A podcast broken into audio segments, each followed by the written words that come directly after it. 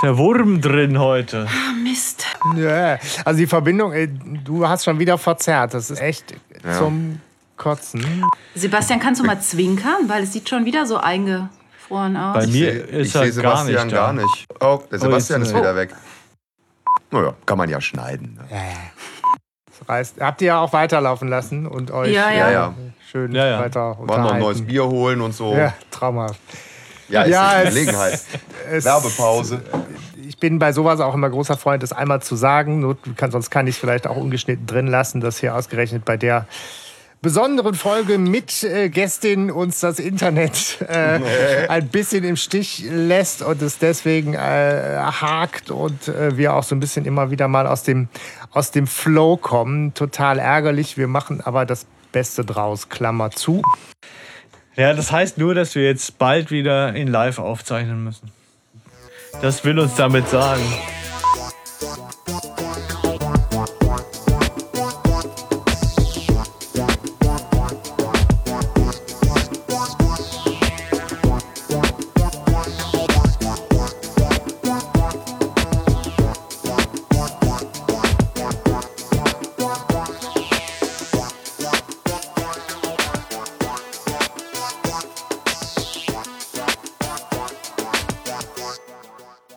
Hallo und herzlich willkommen zu Recherchen und Archiv, dem besten drei Fragezeichen Podcast aus Aachen. Wir begrüßen euch recht herzlich zu einer äh, weiteren Klassikerfolge. Wir kommen gar nicht mehr aus den Klassikern raus, nämlich zur Silbermine und zur, für die Silbermine oder mit der Silbermine haben wir eine äh, ganz besondere Gästin, man sagt Gästin, glaube ich, ja, äh, mitgebracht, nämlich Katrin Börs. Hallo. Hallo Ja, Katrin. hallo. Du bist deines Zeichens, kann man sagen, Sprecherin Genau. Das ist dein Beruf. Ja, ich bin Sprecherin und Journalistin. und Journalistin. Und insofern auch viel, viel berühmter als wir. Und deswegen ziehen wir auch den Hut vor dir, weil du zum Beispiel für den WDR Nachrichten sprichst, aber auch Features und ich glaube auch Dokumentationen schon. Genau, Fernsehdokumentationen, alles Mögliche so in der Art. Überall, wo eine Stimme gebraucht wird. Und also ich bin käuflich, ich bin mietbar. Ähm, jeder, der eine Stimme braucht, auch für, ähm, es gibt ja jede Menge Computerspiele, was auch immer. Und nebenbei bist du drei Fragezeichen-Fan. Genau, also nicht nebenbei, sondern das war ich schon immer. Also bevor ich Sprecherin wurde, also war ich seit Kindheit immer schon drei Fragezeichen. Ähm, ich habe die immer gehört. Fan finde ich immer so. Fan klingt immer so. Weiß ich nicht. Ja, doch Fan. Ja. ja, es ist ein strapazierter Begriff. Ich glaube, in den Foren geht ja gerade so die Diskussion über den Superfan. Wer ist der beste Fan gerade so irgendwie rum oder war vor ein paar Wochen zumindest. Naja, Und aber bist ist ja. Ja, ich, sie wussten nicht genau, aber es gibt so gerade so ein bisschen Grabenkriege irgendwie, habe ich so den Eindruck. Äh, na, aber du bist den drei Fragezeichen gewogen und äh, vor allem auch der Folge Silbermine, denn du hast uns die quasi jetzt eingebrockt nach der silbernen Spinne. Bist du gekommen, hast gesagt, ich möchte gerne die Silbermine machen. Warum? Ja, es ist eine von den frühen Folgen. Ich liebe eigentlich die ersten 39. Heiß und innig, fast alle gleich, aber die Silbermine ist halt besonders toll. Ähm, vielleicht liegt es daran, ähm, weil da halt auch mal ein cooles Mädchen dabei ist. Da können wir nachher noch drüber sprechen. Es gibt, finde ich, nicht, es gibt viele Mädchen, aber nicht viele coole Mädchen, sondern viele doofe Mädchen. Und äh, es ist eine von den sehr lustigen Folgen. Deshalb finde ich die auch, glaube ich, immer noch so toll. Also es gibt so viele Sprüche und lustige Momente. Also bei der musste ich immer total lachen. Da habe ich mich nicht so viel gegruselt, sondern mehr gelacht. Ja, Okay. schön. Herzlich willkommen jedenfalls. Und wie geht's euch beiden so?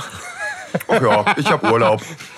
Ja, nee, total gut. Ne? Und ich meine, ich finde es total äh, spannend. Wir sind halt immer noch äh, über, über Videochat miteinander verbunden und jetzt äh, zu viert. Und ich finde es total äh, spannend, dass wir jetzt einfach dich in unserer Runde begrüßen dürfen. Und ich freue mich so dabei zu sein. Ich hatte mich ja auch schon auf euren Dachboden gefreut, aber so ist auch schön. Ja, wir würden das auch lieber in, in echt machen irgendwie, aber äh, machen wir jetzt halt das Beste draus. Ich bin auch mal gespannt, wann wir wieder auf den Dachboden können. Ne? Bei unserem Podcast merkt man, jetzt ist es der dritte, glaube ich, ne, den wir äh, fernmündlich aufzeichnen. Oder ist es der vierte? Nee, der es ist der vierte. Es ist Der der, vierte, vierte? mittlerweile, Okay. ja, ja. Siehst du, wie lange das schon geht, ne? Zwei habe ich bei, bei Schwiegervater aufgenommen, dann hatte ich Internet und Ja. äh, das ist jetzt der zweite, den wir aufnehmen, deswegen sind es vier. Ja. Ja, sehr gut. Ja, die Silbermine, Folge Nummer 26. 26. Genau. Und äh, damit äh, ganz klar noch bei den Klassikern. Äh, spannend ist ja, das ist mir nochmal aufgefallen, ähm, die davor ist ja die singende Schlange. Ja? Richtig? Und also Ellie kommt an in zwei Folgen hintereinander vor. Also sie war bei äh, Mrs. Carey sehr beliebt, scheinbar. Wollte sie sie vielleicht dauerhaft ein. Äh, Ja, wobei ja ne? die, also muss man ja schon auch sagen, irgendwie die singende Schlange als Geschichte im Original und auch als Buch deutlich vorher erschienen ist. Also nicht direkt so wie das Hörspiel die Folge vorher war. Ne? Da war halt schon äh, Da waren noch andere Folgen dazwischen, ne? Hab ich eine auch größere gelesen. Lücke dazwischen. Bei den Hörspielen haben sie es halt direkt hintereinander produziert. Ja, genau. Also in den Hörspiel. Aber das ist ja jetzt, habt ihr mir ja dann quasi, das ist ja dann nur Zufall von der deutschen, dann hat irgendjemand von den, von den deutschen Produzenten Ellie ganz cool gefunden. Hat gesagt, ja, machen wir gleich direkt die, die andere von der noch rein. Oder die ne? haben gesagt, vielleicht haben sie die auch zusammen produziert, dass die halt gerade auch da war. Also so, dass die Ja. in einem Rutsch Ja. gemacht haben damals. Das wird's gewesen sein. Die hatten die gerade da. Ja, Komm, jetzt hier 16 Uhr, äh, halbe Stunde haben wir noch. Marathon. Aber Hier ist dein natürlich Text, ist es haust auch du rein.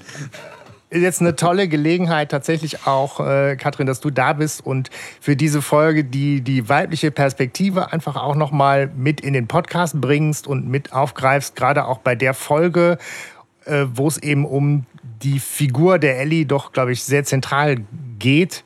Und eben auch die Figur der Ellie, die ja doch mehrmals in, im Drei-Fragezeichen-Universum wieder auftaucht und äh, einfach eine große Rolle spielt.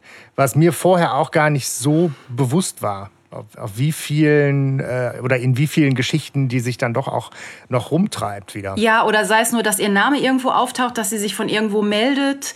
Ähm, ja, und ich habe sie halt letztens noch äh, in echt gesehen, als ich beim dunklen Taipan war. Da ist sie ja auch dabei. Und das war toll auch. Oh, noch nix spoilern. Du warst also schon da. Ich war da im November. Ja, In- unser in Termin ist halt äh, Corona zum Opfer gefallen. Insofern hoffen wir noch auf, äh, auf nächstes Jahr. Lohnt sich. Mehr sage ich dann da nicht. Ist toll.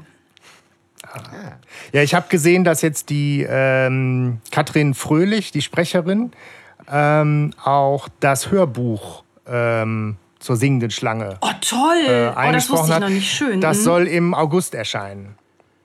Oh, da freue ich mich auch drauf. Endlich eine, die es kann. Das ist, oh, das ist wirklich schön. Das ist Das großartig. dachte ich nämlich auch, als man sie gehört hat hier in, in feuriger Flut, ne? ähm, wo man auch dachte, krass, sind halt mal 30 Jahre dazwischen und entsprechend ist ihre Stimme auch eine ganz andere und eine erwachsene geworden, aber eben eine, eine total tolle Stimme und ich freue mich da auch sehr drauf. Ja. Und ich finde, man erkennt sie. Ja. Also ich habe sie erkannt in Feurige Flut, tatsächlich. Und ich habe dann nachgucken müssen und dachte so, Hä? das ist ja schon gut angelehnt irgendwie an sie. Und tatsächlich ist es. Also klar, Ellie, da hast du recht, äh, Katrin, die ist eine besondere ähm, unter den äh, Mädchen. Äh, Ich meine, Kari Erlhoff ist ja auch ähm, bekennender Fan von, äh, von Ellie. Die hat ja Feurige Flut geschrieben. Ja. Wenn wir einmal diesen, Und- diesen Schlenker noch machen, ähm, wo taucht Ellie überall noch auf? Dann haben wir es einmal kompakt, weil wir haben jetzt schon Singende Schlange erwähnt, wir haben Feurige Flut erwähnt. Ähm, Katrin, du hast gerade schon selber angesprochen, dass sie nochmal irgendwie eine Postkarte schreibt. Ja, aber ich weiß Äh, nicht mehr genau, in welcher Folge. Das wäre Also beim Geheimnis des Bauchredners. Da ist halt es die Tante, so- da ist Tante Patricia ja eine wichtige Figur. Die ist eigentlich Ja. gut, da fehlt mir die Ellie eigentlich schon fast. Ähm, Ja. Aber sie selber kommt, glaube ich, nicht zu Wort. Nee, aber das, das leere Grab ist die Folge mit der Postkarte aus San Francisco noch, genau. Und dann haben wir, glaube ich, alle Verbindungen bis dato auch einmal erwähnt. Können wir da einen Sack Ja. zumachen. Falls wir eine vergessen Mal haben sehen, sollten, ne? wird bestimmt noch jemand finden, der uns das irgendwie in die Kommentare schreibt. Ja, wir dann irgendwie äh, allen Neuerungen und der, ungewohnten Situationen und Aufregungen zum Trotz äh, unserem Ablauf treu bleiben und uns einmal Klappentext und Cover angucken? Und Ja, das ist jetzt äh, aber ich eine meine, es wäre natürlich eine Schande. Ja, es war so ein bisschen rhetorisch. Und es wäre natürlich auch eine Schande, wenn wir eine Sprecherin hier in unseren Reihen nicht auch zu Wort kommen lassen würden, wenn es um den Klappentext geht. Äh, das heißt, wenn du magst, Katrin, wäre es eine große Ehre, wenn du den lesen könntest. Ja, auch eine Ehre für mich. Dann fummel ich das mal aus meiner Originalkassette mal äh, raus. Yay. Das ist übrigens lustig, seitdem ich bei euch immer höre, die Klappentexte, ich hab, die habe ich früher nie gelesen. Das hat mich irgendwie Ne? nicht so wirklich. mm, mm. Ich habe so einen Blick drauf geworfen, ungefähr Thema erahnt, aber viele Sachen wollte ich da noch gar nicht wissen. Hast du dich nur vom Cover Ja, leiten und lassen? vom Titel. Damals? Okay. Na, dann bin ich ja mal gespannt, was du zu Silbermine sagst. Ellie Jamison kann die drei Fragezeichen schon manchmal aufregen, starkköpfig und voreingenommen, wie sie ist. Oder sollte sie etwa recht haben mit ihrer Vermutung, bei Wesley Thurgood, dem neuen Nachbarn ihres Onkels, stimme etwas nicht? Eigentlich wollten die drei Fragezeichen während der Sommerferien nur Ellies Onkel beim Bäume schneiden helfen. Aber je mehr merkwürdige Dinge geschehen, desto spannender und gefährlicher wird es auch für unsere Freunde. Ist es nicht seltsam, dass der steinreiche Thurgood ausgerechnet die alte verlassene Silbermine gekauft hat, die berüchtigte Todesfalle? Und warum wird er gleich so zornig, als Ellie versucht, das Bergwerk zu erforschen? Ahnt er vielleicht etwas von dem schaurigen Fund, den die drei Detektive und Ellie dort machen werden? Aber hier ist Vorsicht am Platze, denn Thurgood ist nicht der Einzige, den die drei Fragezeichen mysteriös vorkommt. Schließlich gibt es in den nahen Bergen noch manch alte Stadt, die heute völlig menschenleer ist. Und gar nicht weit davon beginnt schon die Wüste. Könnte da nicht jemand, der eine nicht ganz reine Weste hat, auf dumme Gedanken kommen? Ja. Äh, ganz schön langer Text, ne? Ja. Also Und für so klein geschrieben, merke ich auch gerade. Verdammt. Ja, es Noch ist für junge au- Augen. auffallend viel, äh, viel Text diesmal, fand ich auch, ja. Aber was, was, was hat die Wüste damit zu tun? Also das, äh, das überrascht mich gerade ein bisschen, muss ich sagen. Und diese alte Stadt, das klingt so, als sei da noch irgendwie was anderes, wo, wo bestimmt Ja, noch was viel Beispiel- im Buch steht. Sich- oder so. Es bezieht sich aufs Buch tatsächlich, ähm, aber ich werde trotzdem nicht schlau aus dieser Andeutung. Also so, ähm, weil die Stadt hat jetzt nichts damit zu tun, irgendwie so letztendlich. Aber so what? Also es ist auf jeden Fall zieht er ganz schön. Also ich finde, der baut, dieser Klappentext baut was auf, was ich so nicht wiederfinde, auch nicht, wenn man das Buch gelesen hat. Irgendwie so. Man denkt, oh Gott, was kommt denn jetzt da irgendwie? Äh, und letztendlich, weiß ich nicht, werden wir sehen. Das ist ja eher ein bisschen Billo am Ende da, äh, wer da noch so kommt. Also, ja, würde ich dir jetzt aber widersprechen wollen, finde ich. Also, äh, ich finde, dass der Klappentext, also wir haben das schon häufiger, so dieses von wegen der, der verspricht was, was die Geschichte nicht einhält oder der, der baut dann eine Dramatik auf, die es nicht gibt oder so. Finde ich jetzt hier nicht. Also dann darf man sich jetzt über die, die Inszenierung äh, streiten, aber es geht ja schon auch zwischendurch ganz gut zur Sache noch am Ende. Ja, aber und es ist auch keiner von diesen Klappentexten, die jetzt irgendwie äh, schon alles vorwegnehmen. So, die schon alles komplett erzählt haben und am Ende nur noch quasi die Conclusio fehlt.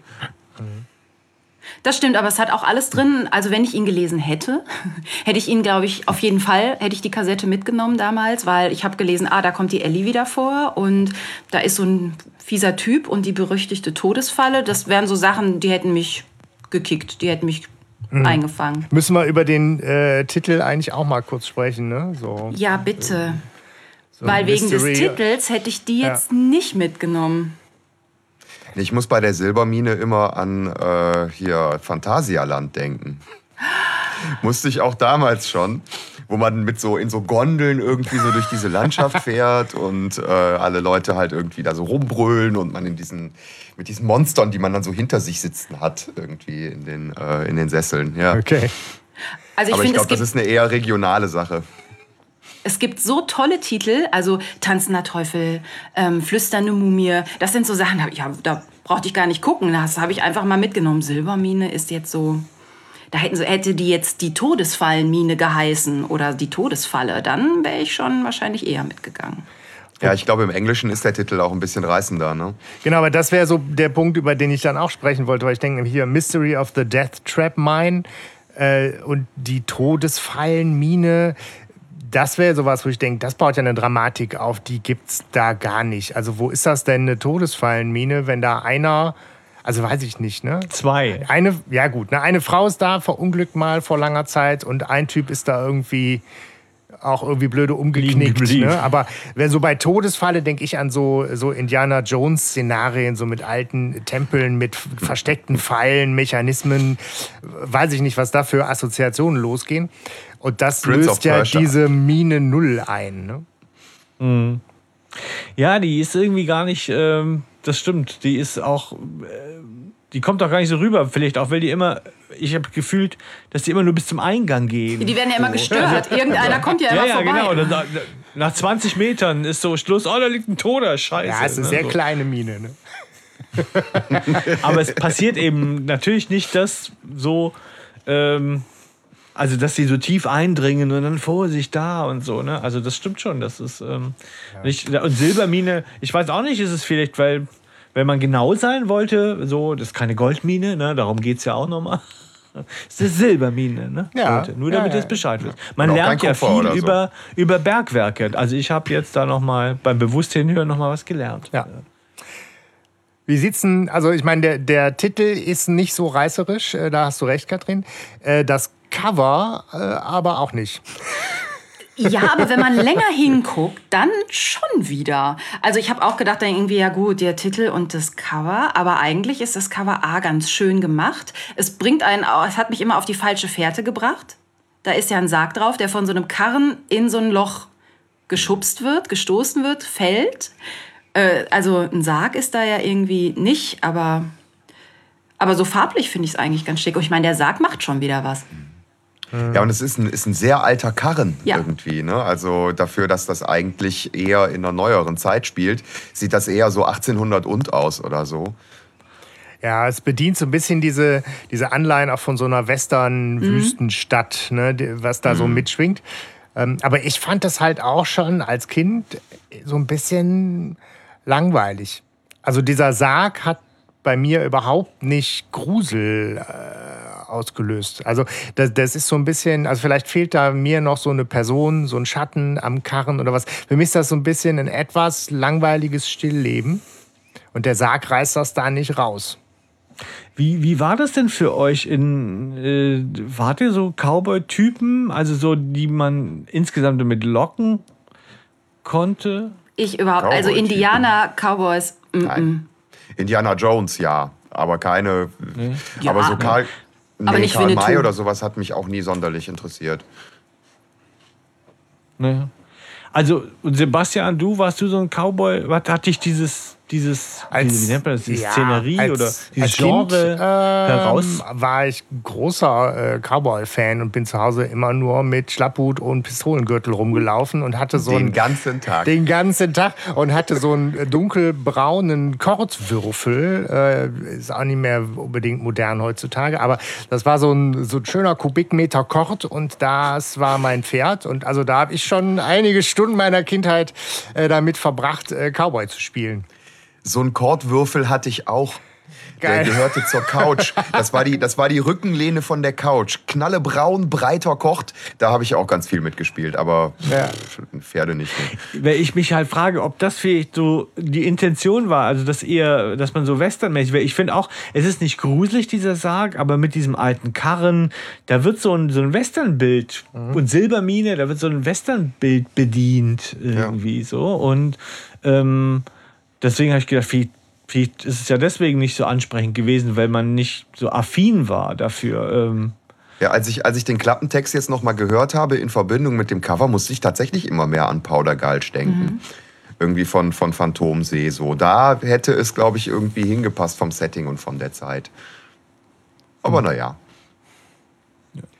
Ja, also wie gesagt, ich finde halt auch, dass dieser ähm, das Cover und ich bin auch noch ein bisschen beim Klappentext, dass eher so ein Clickbait ist. Also dass es so darum geht, so kauf mich, ne, so Ja. und ähm, okay, die Silbermine ist dann nicht reißerisch genug als Titel, das stimmt schon, aber so ähm, ja ein bisschen, bisschen arg aufbauscht, so alles irgendwie so. Und spannend finde ich eigentlich ja, dass es eine, eine, eine Weihnachtsbaumplantage ist. Aber Ja, ja, ja, gut, das geht ja aus dem Klappentext nicht hervor, aber trotzdem. Also Ja gut, klassischerweise Weihnachtsbäume muss man schneiden. ich meine, klassischerweise wäre jetzt beim Clickbait nicht viel dahinter.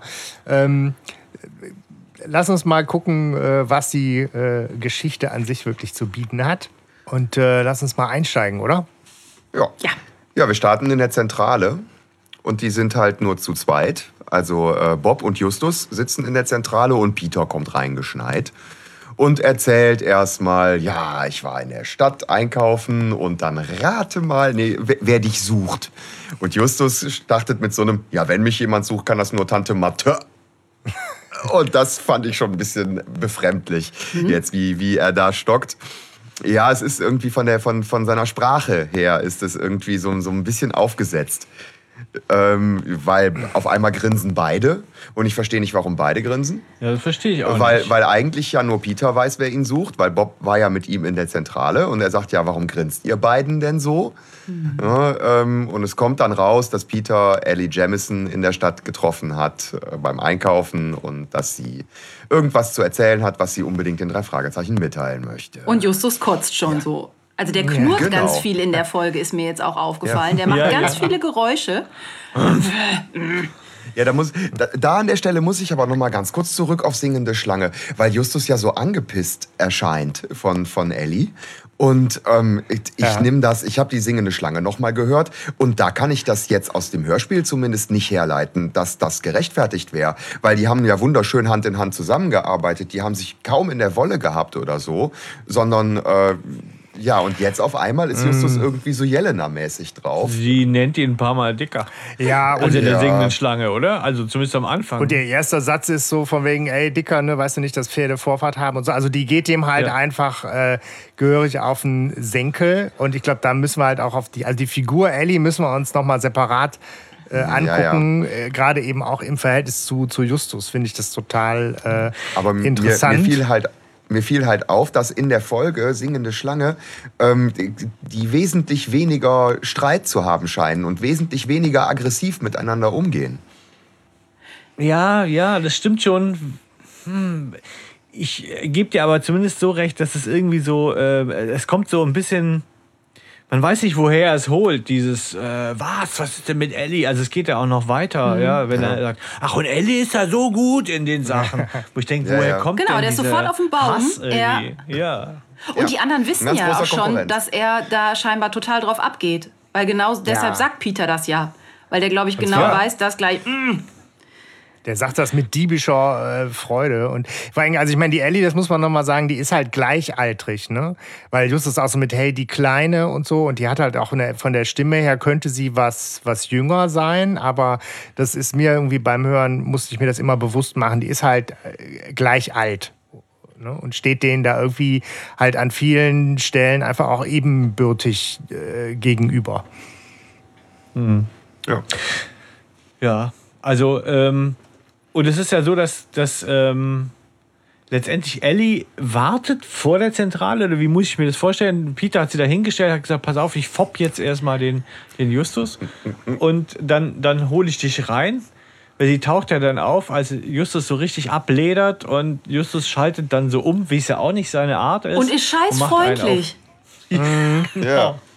Falscher Hund, ey. Ja.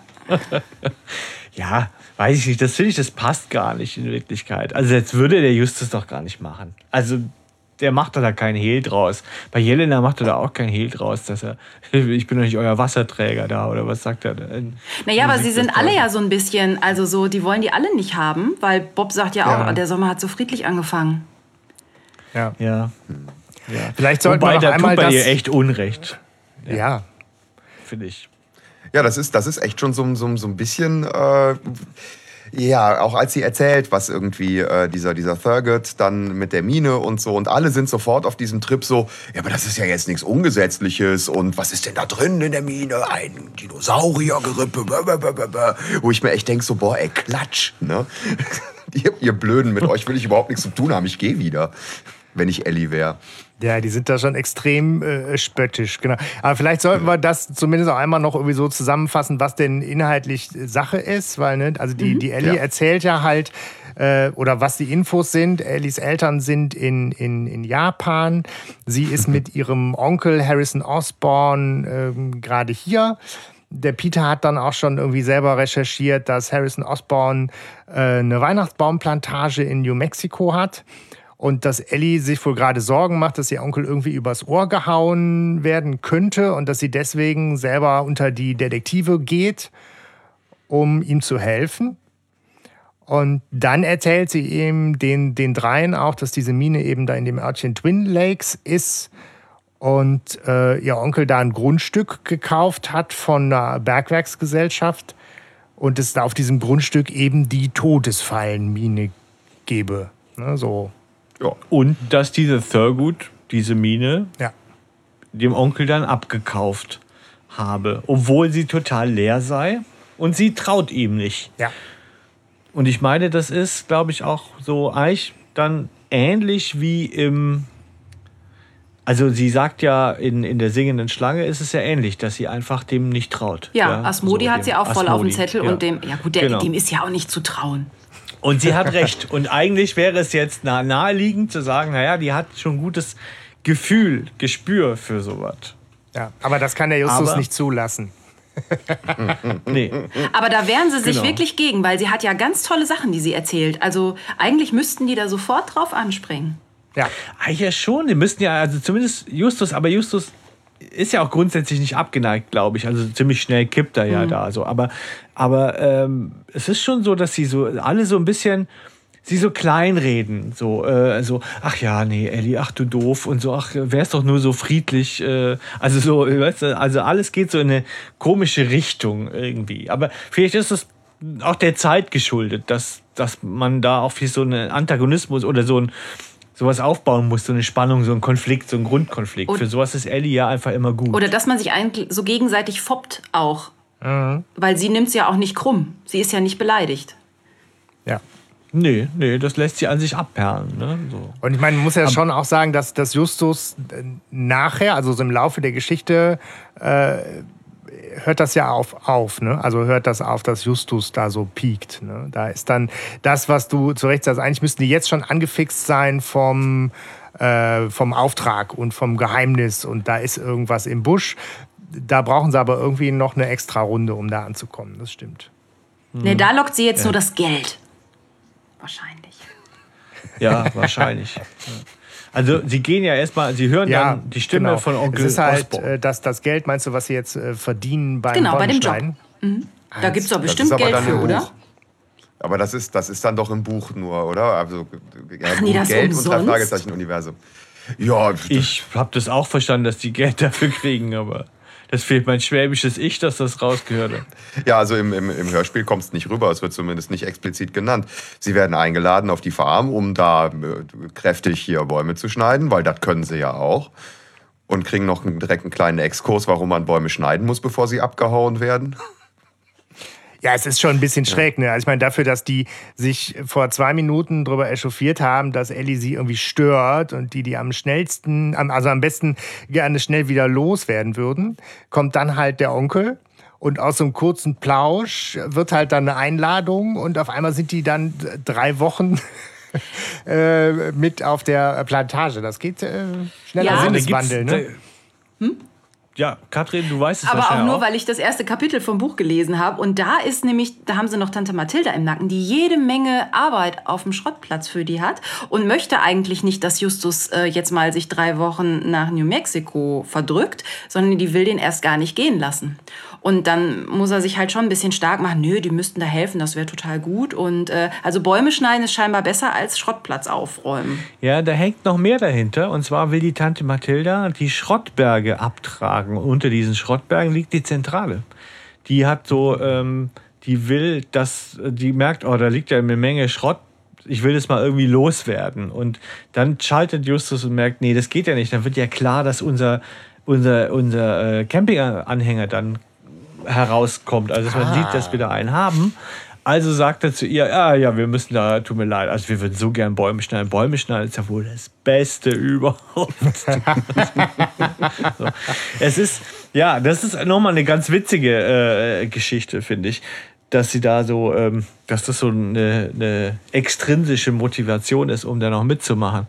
Aber ich finde noch mal ganz spannend, dass zuerst gehen sie ja auf den Onkel zu und, und, und, und drücken Ellie ja so ein bisschen beiseite, so habe ich das Gefühl, so, so von so, ach ja, übrigens, wir sind die Coolen und hier ist unsere Karte, ne? Also wir sind nicht so blöd wie die Ellie und so. Und wenn Ja, sie mal stimmt, einen Fall hat- haben und so. Der hat auch gar nicht danach gefragt, ne, sondern der kriegt sofort, der, hat, der sagt, der nimmt nur die Karte und sagt, aha, die drei Detektive. Und die fangen direkt an zu schwadronieren und zu schwafeln und Peter erzählt noch für was für Fälle und so weiter und so fort. Also auch eher ungewöhnlich. Normalerweise läuft es ja eher so, dass jemand nochmal Fragen stellt, was bedeuten denn die drei Fragezeichen? Aber die Frage braucht Peter schon gar nicht mehr. Aber trotzdem liebe ich das, wie sie das da machen. Das ist so schön. Das könnte man sich auch, das könnten sie auch immer sagen. So. Ja, es gehört, es gehört zu einer Klassikerfolge einfach total dazu, ne? dass das einfach nochmal erklärt wird alles. Aber Onkel Harry sagt, vielen Dank, brauche ich nicht. Nö, ich glaube ich glaub nicht, dass ich in Twin Lakes jemals Detektive benötigen werde. Aber so flotte man muss die anpacken können. ja. Naja, auf jeden Fall sagen sie zu. Und damit ist auch uns klar, ja, das Abenteuer ist nicht vorbei. Da ist irgendwas im Busch in Twin Lakes. Und sie kommen in Twin Lakes an.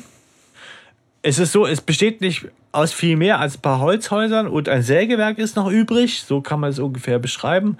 Es, ähm, Im Buch ist auch klar, drumherum ist eine Ge also etwas weiter oben ist eine Geisterstadt, die hat es halt nicht geschafft. Aber die goldenen Zeiten von Twin Lakes sind vorbei und es hätte so eine ebenso äh, ihm das Schicksal äh, einer Geisterstadt drohen können, wenn nicht letztendlich dieses ähm, dieses Sägewerk wäre. Und das veranlasst auch den Peter zur kühnen Behauptung, dass er sich nicht gerade dieses olle Dorf oder diesen öden Ort ausgesucht hätte, wenn er jemanden übers Ohr hauen wollen würde. Woraufhin Onkel Harry hellhörig wird und er Ellie anpfeift, sie soll gefälligst aufhören mit ihren fantastischen Geschichten.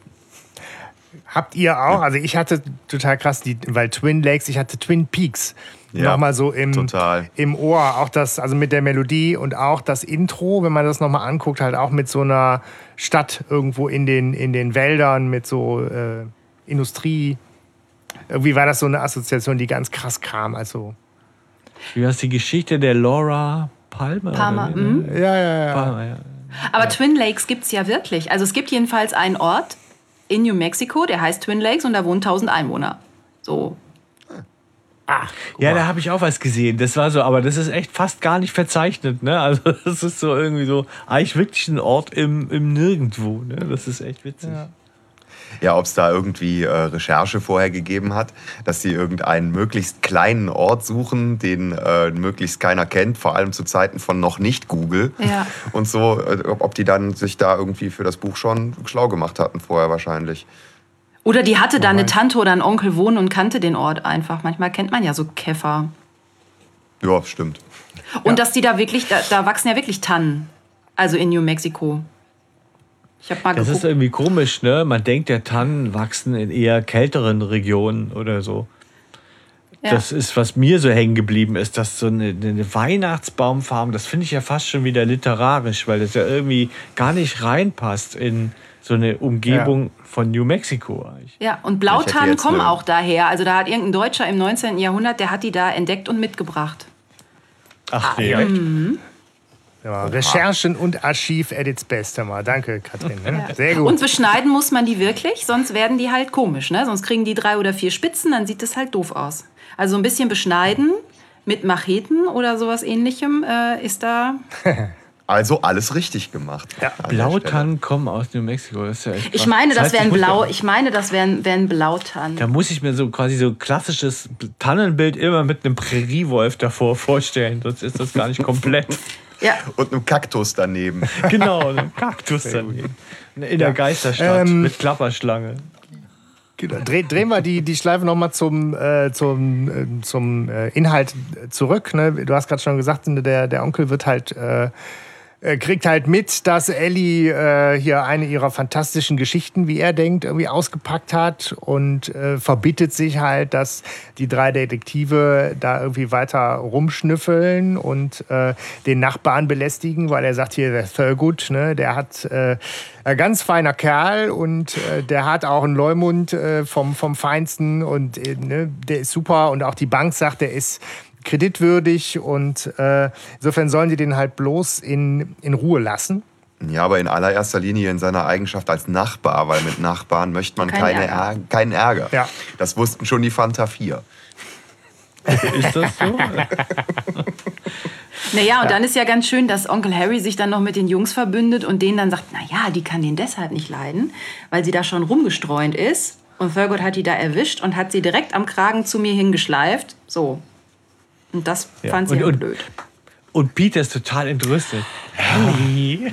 Das hast, du uns, ja gar nicht erzählt.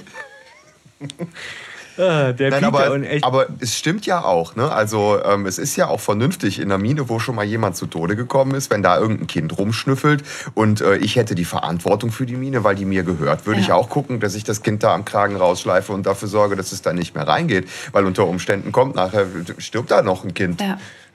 Ja, da spricht aber dein und meins auch. Mir ging es genauso. Erwachsenes Ich tatsächlich. Ja, natürlich, ich. klar. Äh, weil ich kann mir genau vorstellen, dass ich das sehr gut verstehen konnte, warum Ellie den nicht leiden kann. Und jetzt bin ich so voll, naja, klar, wenn die da rumrennt, dann bin ich wirklich froh, dass der die an den Ohren rauszieht. Ne? So. Ja. Es ist, wie sich so die Perspektiven wechseln, ist halt einfach echt spannend. Ja, im Laufe der, weiß ich nicht, 30 Jahre, die vergangen sind. Ne?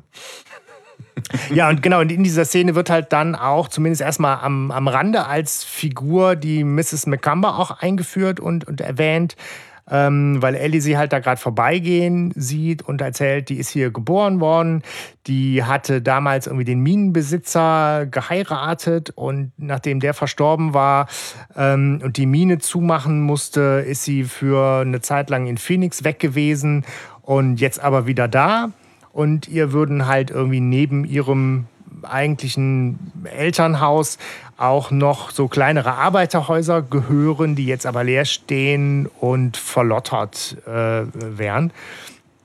Und ähm, genau, das nimmt man erstmal so äh, zur Kenntnis, kann man aber noch nicht groß einordnen.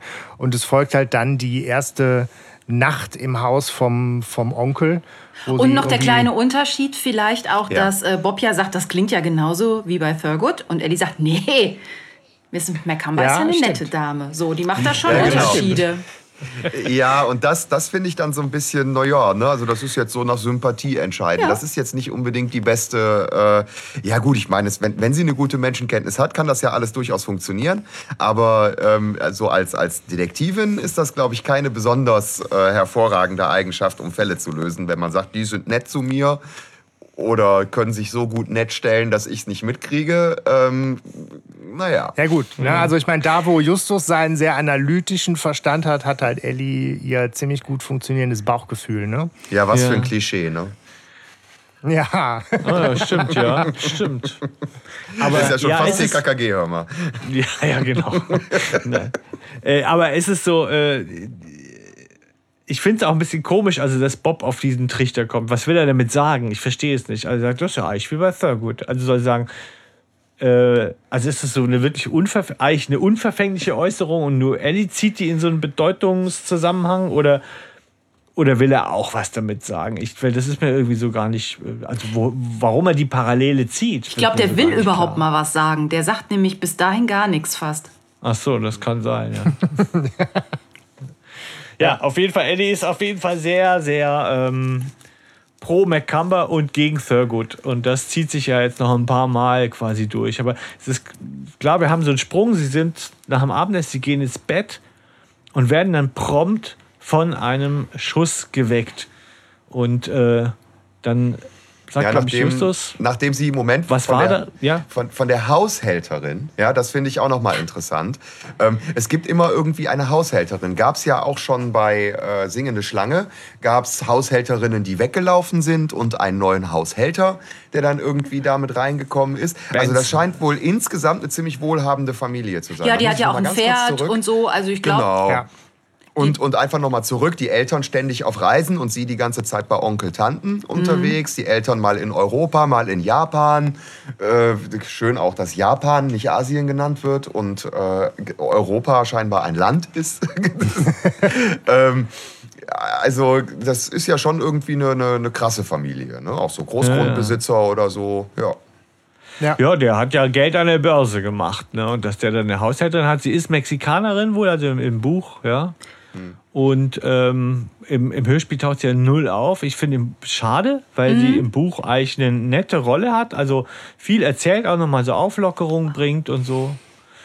Und äh, man begegnet ihr also erstmal ja gar nur vom Hörensagen, also von dieser, da ist eine Haushälterin und dann liegen sie nachts also wach und es passiert dieser Schuss und Just fragt, was war das? Und Peter sagt, Magdalena, Magdalena hat auf den hat auf Hund den- geschossen. Das ist so schön. Da, musste ich, da war ich wieder wach immer und musste mitlachen. ja. Ja, das ist tatsächlich aber unfreiwillig lustig, weil im Buch schießt Magdalena tatsächlich schon öfter mal auf den Hund. Denn dieser, denn dieser, Das ist nicht unfreiwillig komisch, das ist komisch. ja, das ist der, dieser Hund von Thurgood, der, der, ähm, der kommt auf deren Grundstück und will die Hühner Ach, die jagen. schießt auf Ferguts Hund, auf den Ja, riesen genau. Bello da. Mhm. Na ja, gut. Ja, und deswegen denkt Peter, ach, die schießt schon wieder auf den Hund, weil die ein paar Mal den Tag über schon auf den Hund schießen hat sehen. Ah, okay. Weil der immer wieder versucht rüberzukommen. Und Thurgood ist auch da und entschuldigt sich dafür auch. Ja, Ey, irgendwann Hund- trifft die mal. Ja, die sehen das alle total locker. Ja, Hunde machen halt Hundedinge und dann schießen wir halt auf den und wenn wir ihn treffen, dann hat er halt was auf dem Pelz. Und also die sehen das Oh sehr ja. locker tatsächlich. Ne? So. Ja, ich meine, das ist auch nicht Deutschland, ne? Ja, ja, ist, Da läuft das anders. Aber es ist, eine, es ist eine so schöne äh, Szene. Also das ist zum Beispiel so eine ganz zentrale Szene, die jetzt kommt, die mich auch immer wieder so an meinem äh, Kinder-Ich packt. Und wo ich Ja. auch so dachte, Mensch, ne, man hört so diesen Schuss. Und ich meine, wie viele Kinder hätten wahrscheinlich in echt eher so Decke über den Kopf und einfach irgendwie Schiss. Und stattdessen ist es halt bei denen genau dieses Signal hier, zack, raus aus den Betten und wir stehen am Fenster und beobachten so sehr genau, was draußen Spannendes passiert. Und dann kommt noch so die, die Ellie ins Jungszimmer und dann äh, haben die diese, diese Szene irgendwie so mitten in der Nacht. Äh, das ist so eine Szene, weiß ich nicht, das, das packt mich immer so sehr ähm, nostalgisch, auch jetzt noch beim Hören. Ja. Ja, auch wie sie so alle aufwachen und gähnen und ähm, ja. ja.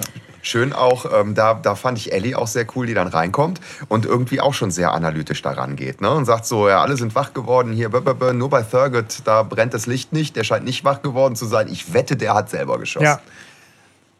Und das bewahrheitet sich dann ja auch sehr schnell, weil äh, Thurgood dann irgendwie ähm, rauskommt äh, und sich offensichtlich mit dem Gewehr hinstellt und nochmal schießt. Aber äh, Bob legt dann ja äh, die Vermutung nahe, es, er hat einfach nur auf den Präriewolf geschossen und Ellie nimmt es zum Anlass, beleidigt zu sein und von dann zu ziehen irgendwie. Mit euch kann man ja nicht reden. Wisst ihr Ja, übrigens, also- was ein Präriewolf ist? Drei, Wolf, sechs, der in der Prärie lebt. äh, Kreuzworträtsel mit sechs Buchstaben, Präriewolf. Coyote. Coyote. Coyote Ja, hätte ich viel sinniger gefunden, irgendwie Präriewolf. Ja, stimmt, Ja. ja. Hört sich Ja, aber die Sprache an. ist ja generell eher altbacken, ne? weil es ist halt noch aus den 70ern, auch das Buch, glaube ich, selber. Ja. Ne? Ja. Auch sowas wie ein Leumund, ne, zum Beispiel. Das ist eigentlich Ja. so eins der gebräuchlichsten äh, Wörter mehr, ne? Aber ja. Ja, das stimmt. Genau, ja, warum, spannend, echt. warum die Ellie da jetzt so abzieht, äh, ja, man weiß Ja, es. sie glauben ihr äh, halt nicht, ne? So, da ist sie, glaube ich, zum ersten Mal richtig beleidigt, dass sie so. Ja, die machen halt nicht bei dem Thurgood-Bashing mit, ne? Also, Ja, aber andererseits, sie machen eher ein Ellie-Bashing. Ja, finde ich auch. Andererseits, Ich- also ne, das, das, das scheint wirklich ein absichtliches, äh, also ich glaube, das ist Absicht von Bob, dass er da noch mal so eine kleine Spitze loswerden will Richtung Ellie, indem sie Aber- sagt, so der, der hat bestimmt nur Gutes im Sinn.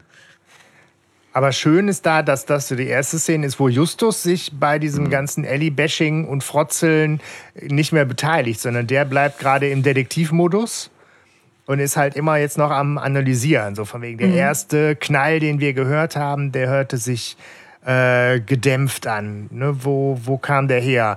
War das überhaupt ein Schuss?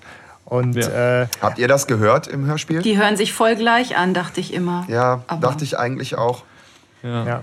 Aber äh, spannend ist auch, er sagt ja dann so, äh, sagt so, äh, habt ihr denn, habt ihr denn was anderes mitgekriegt? Ja, und dann sagt Peter ja, nö, ich habe nur auf Ellie geachtet. so, ne? also so, Peter. irgendwie nochmal um zu dieser äh, Sache eben zu kommen. Ne? Ich denke, es ist tatsächlich so, dass sie da so eine, weiß ich nicht, so äh, einfach sich auch an ihr festhalten, so ein bisschen, sie so klein zu halten, irgendwie so, bei jeder Gelegenheit, während, während, während Justus tatsächlich einfach nur von der Sache her geht. So, ne? Und das ist, finde ich, das Ja. zeichnet so einen Unterschied aus. Wenn man ja Ellie und Justus als so Antagonisten immer aufmalt, aber das sind sie ja gar nicht, ja, so. Gar, sondern sie sind eher wie in der singenden Schlange, eher als Kooperationspartner. So. Ja, und sie ähneln sich auch. Ja. Ja. Ich meine, In ne, ist halt die. Frage, ne, wann wir da auch nochmal zu kommen, das so äh, gegenüberzustellen. Ähm, vielleicht machen wir das Ja, nachher jetzt? noch irgendwie. Aber ich finde das auch toll, dass Justus anfängt jetzt zu kombinieren und sagt, wo war der denn beim ersten Schuss und wo war er beim zweiten? Und ähm, ne, wenn man mal annimmt, ne, der erste Schuss, oh, habe ich gemerkt, hat die ganze Nachbarschaft wach gemacht. Was ist dann logisch? Ich stelle mich hin und schieße nochmal, damit es so aussieht, als hätte ich auf einen Kojoten geschossen. Ich finde, das ist schon eine ganz schöne Leistung. So eine, so eine kognitive Leistung für einen Jugendlichen, wo ich dann denke, das ist wieder voll Justus. Hut ab. Ja, klar, aber es stimmt schon. Wäre es bei dem Einschuss geblieben, wären alle vielleicht rausgekommen. Hätten gesagt, na, es kann ja auch ein Einbrecher sein oder so. Aber wenn sie sehen, dass Thurgood da rumsteht und in die Dunkelheit schießt, dann nehmen sie an, er hat es schon im Griff irgendwie. Und auf der anderen Seite sagt Justus halt dann auch, ja, da ist irgendwie vielleicht schon was faul und vielleicht hat Ellie da tatsächlich einen Fall. Also da ist er derjenige, der ne, das eben auch anerkennt. Na, aber ni- nicht ohne, dass er sich irgendwie von seinen Kumpels anhören muss, ey, du klingst ja schon wie Ellie. Ja, ja. Ja, Also der kriegt da auf jeden Fall schon mal erst Gegenwind, aber da muss er sich halt als, als erster Detektiv, setzt er sich halt durch und sagt, ja, mag sein, dass ich so klinge wie sie, aber... Also ich finde ich find das sehr schön, wie das, wie das dann auch gemacht ist, da an der Stelle. Ja, man muss dazu sagen, es gibt einen Grund, auch misstrauisch sein, zu sein gegenüber Thurgood.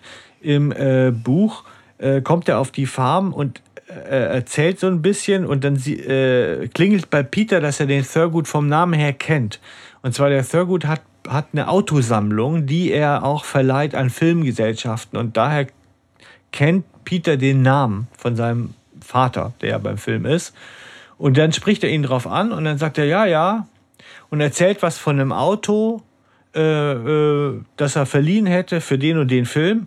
Und nachher, äh, als er geht, sagt der Justus, Moment mal, ich weiß ganz genau, dass dieses Auto von jemand anderem verliehen wurde. Ja? Und Ah. außerdem ist der Film schon drei Jahre her und nicht erst neulich passiert. So.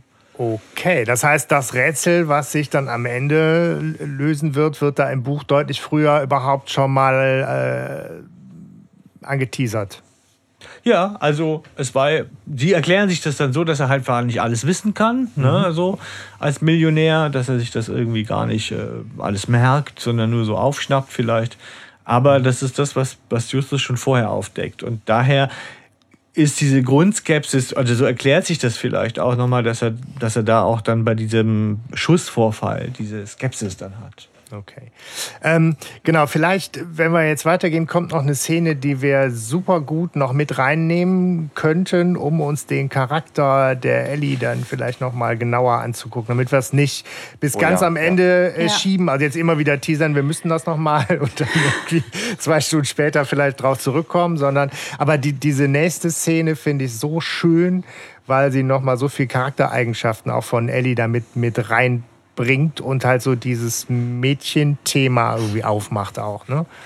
Es geht halt dann genau am, am nächsten Tag, dass die drei gerade beschäftigt sind mit, mit Tannen schneiden und dann eben die Ellie ihren Auftritt hat äh, im Geländewagen. Und es klingt, als kämen sie peitschenknallend um die Ecke mit dem Ding. Ja. Ja. Das klingt ganz, ganz seltsam. Ich habe mir das ein bisschen im, im Nachhinein jetzt erklärt. Vielleicht hört man noch so Macheten, weil die da Ach ja so, gerade Bäume ja. schneiden oder so. Ah. Ähm, aber als Kind habe ich auch direkt gedacht, was ist denn das für ein Auto? Sitzt sie da mit, mit Peitsche in der Kutsche vorne und, Ja. und peitscht den Motor? Aber ist, also auf jeden Fall kommt sie da angefahren. Das finde ich halt total cool. Und äh, Peter echauffiert sie und sagt, da bist du da viel zu jung, das bist du verrückt geworden. Und sie sagt, zu jung für den Führerschein, aber wenn man mit den Füßen zu den Pedalen runterkommt, kann man auch fahren. Das ist doch verblüffende Logik. Das ist sehr gut. Ja, es Ja. hat schon ein bisschen was von Pippi Langstrumpf, ne? Ja. Irgendwie. Das ist, hat mich sehr daran erinnert. Auch als Kind tatsächlich. Ich hatte auch direkt Ja. Pippi Langstrumpf im Kopf. Die halt Die auch hat so viele Ähnlichkeit mit Pippi Langstrumpf, finde ich tatsächlich, ja.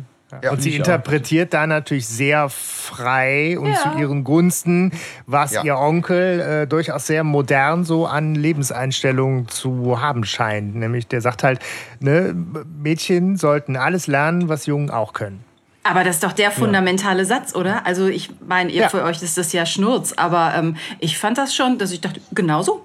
Ja, das Ja. ist ja, Ja. spannend, weil genau, ich meine, das ist ja, ähm, ja, ne, für uns als Jungs, also uns hat es vielleicht geprägt, ja, auch so, aber ähm, klar, das hat uns ja natürlich nicht abgeholt, ja, und ich finde es dann ganz spannend, wenn du sagst, das, ähm, ja, wie war das denn, als du es gehört hast? Hat dich das dann ermutigt oder war es für dich eh schon klar damals? Oder? Äh, Beides eigentlich, aber das fand ich und deshalb finde ich, glaube ich, die Ellie auch so toll, weil die halt das macht, was die Jungs auch machen.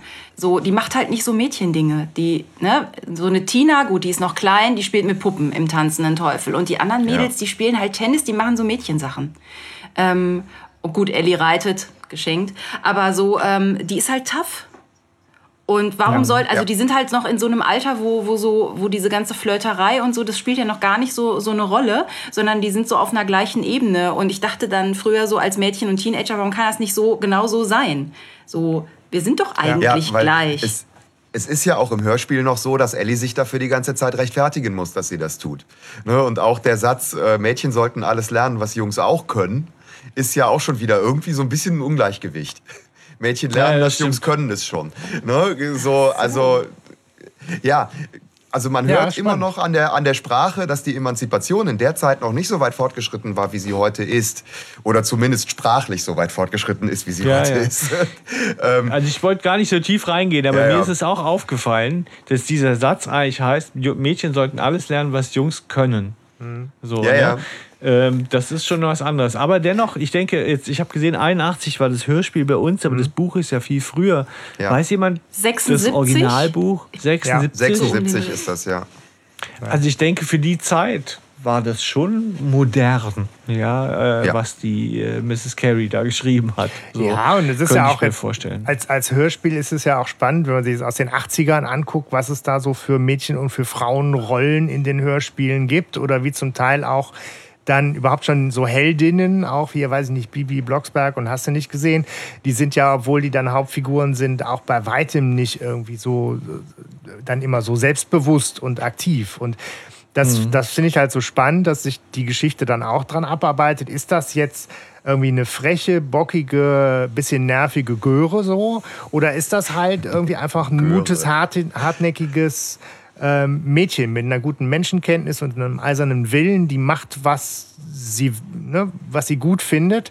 Und darf sie das? Ne? Darf man das auch gut finden? Oder ist das dann so diese nervige Mädchenrolle, wie die drei Fragezeichen das ja auch am Anfang äh, empfinden? Ne? Das finde ich total spannend an der Stelle. Oder die Burschikose, also die, die eigentlich gar kein Mädchen ist. Ja, wenn wir, ähm, wenn wir an die fünf Freunde zum Beispiel denken, das sind ja auch sehr, sehr frühe Bücher, ähm, hat meine Mutter, glaube ich, damals auch schon gelesen. Und ähm, da gab es ja auch durchaus äh, schon, schon emanzipatorische Bezüge. Ja. Wobei ich als Kind jetzt mit diesem George war, dass der, Ja, ähm, genau.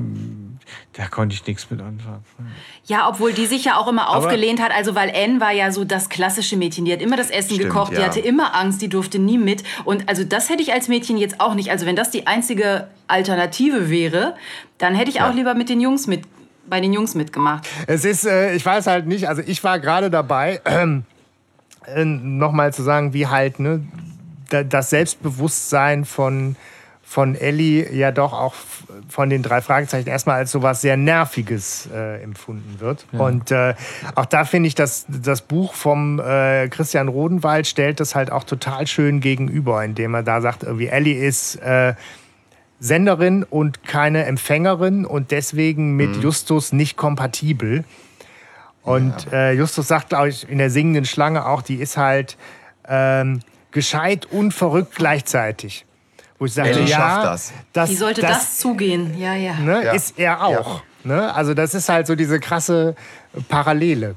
Eigentlich ist es ja ein Kompliment. Ja, Ja, so äh, finde ich. Und naja, es ist so, also ich äh, hat es ja das so künstlich auf, aufrechterhalten. Wer wirklich ein Problem mit Ellie hat, meiner Meinung nach, ist Peter eigentlich. Der möchte sie eher, eher äh, in einem klassischen Rollenverhältnis sehen, habe ich so das Gefühl. Justus ist genervt, klar, aber der ist nicht. Ähm, ich weiß nicht, ob das daran liegt, dass Ellie ein Mädchen ist. Das ist einfach, weil er. Ja, weil er halt. Die haben halt auch sonst nicht zu dem Zeitpunkt wirklich viel mit Mädchen zu tun. Also in der Schule vielleicht, aber sonst in den Fällen kommen bis jetzt keine Mädchen vor. Die haben keine Schwestern. Äh, mhm. Bob hat nachher irgendwann komische Cousinen und so. Ähm, oder die haben nachher Die ihre nicht leiden Freundin, kann. genau. Aber ähm, Ja. Also bis jetzt tauchen, bis ich glaube die Tina und ich glaube die Jenny in, äh, aber die ist ja auch nur so nebenbei. Äh, die und Jenny. die, die, Und die Liza. Liza. Ja, da fangen wir aber schon an, ne? die sind entweder uninteressant oder doof. Und ansonsten haben die halt eher, ähm, ja, Kindlich, ganz kindlichen Charakter. Die sind dann, ne? Ich will Annabella wieder haben. Ähm, also so.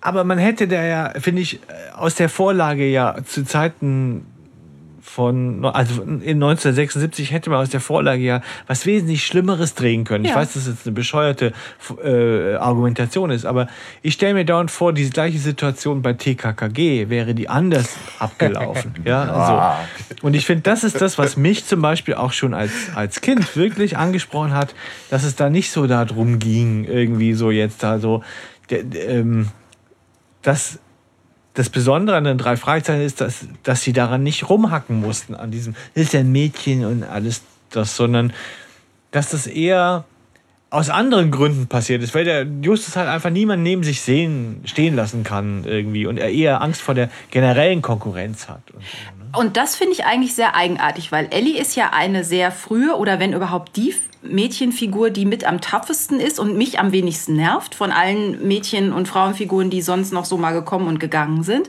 Also es wurde hinten raus immer eher schlimmer nach meinem Empfinden. Ähm, und mit denen haben die aber überhaupt kein Problem. Zack, sei er wieder weg.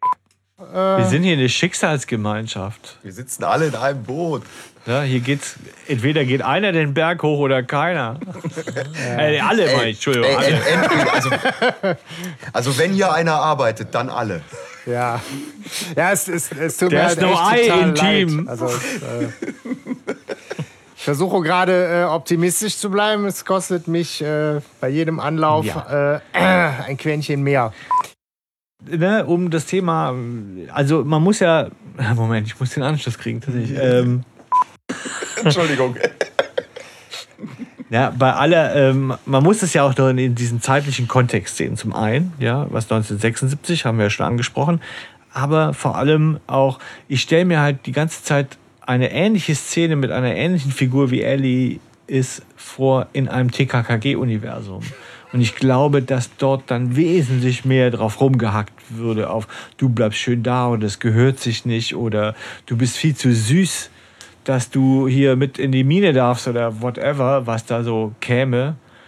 Und daher, äh, das ist für mich eben auch, da zeigt sich nochmal so der signifikante Unterschied der drei Fragezeichen. Und auch für diese Zeit schon einfach, den die da haben, dass es eben nicht so, äh, so, so, so, so tief sexistisch wird, sozusagen, wenn man das Ja. so sagen kann.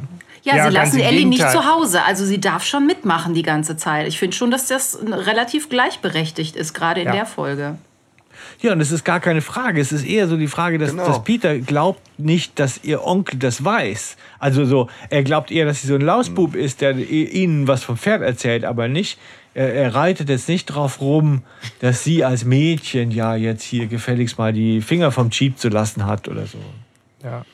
Nee, Genau, da äh, macht genau kann man halt wieder in die, in die Handlung zurück. Ne? Stefan, wie du sagst, sie kommt halt im, im Jeep an, ne? irgendwie stolz wie Bolle, weil sie kann halt fahren.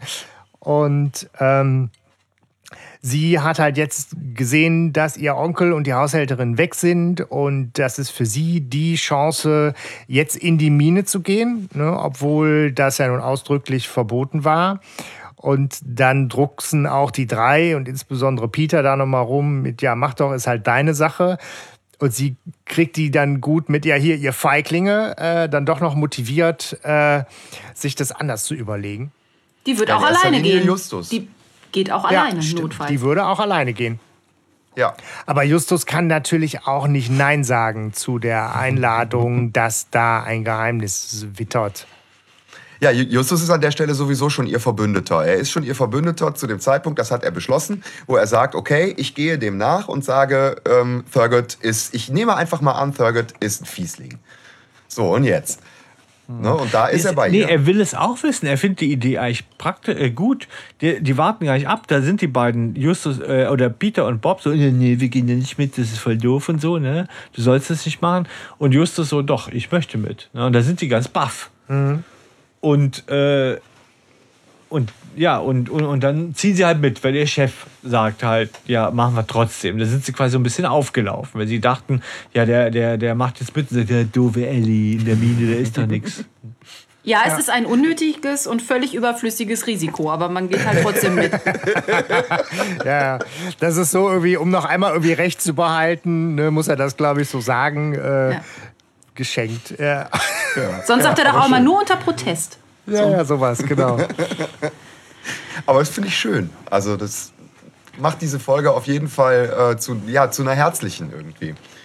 Ja. Ich meine, jetzt ist dann halt auch ne, den, ähm, der Hund, der halt auch schon mal vorher erwähnt wurde, nach dem Motto, der, der komische Kerl Thurwood lässt die Mine halt auch von einem Hund bewachen. Ähm, der ist jetzt auch da.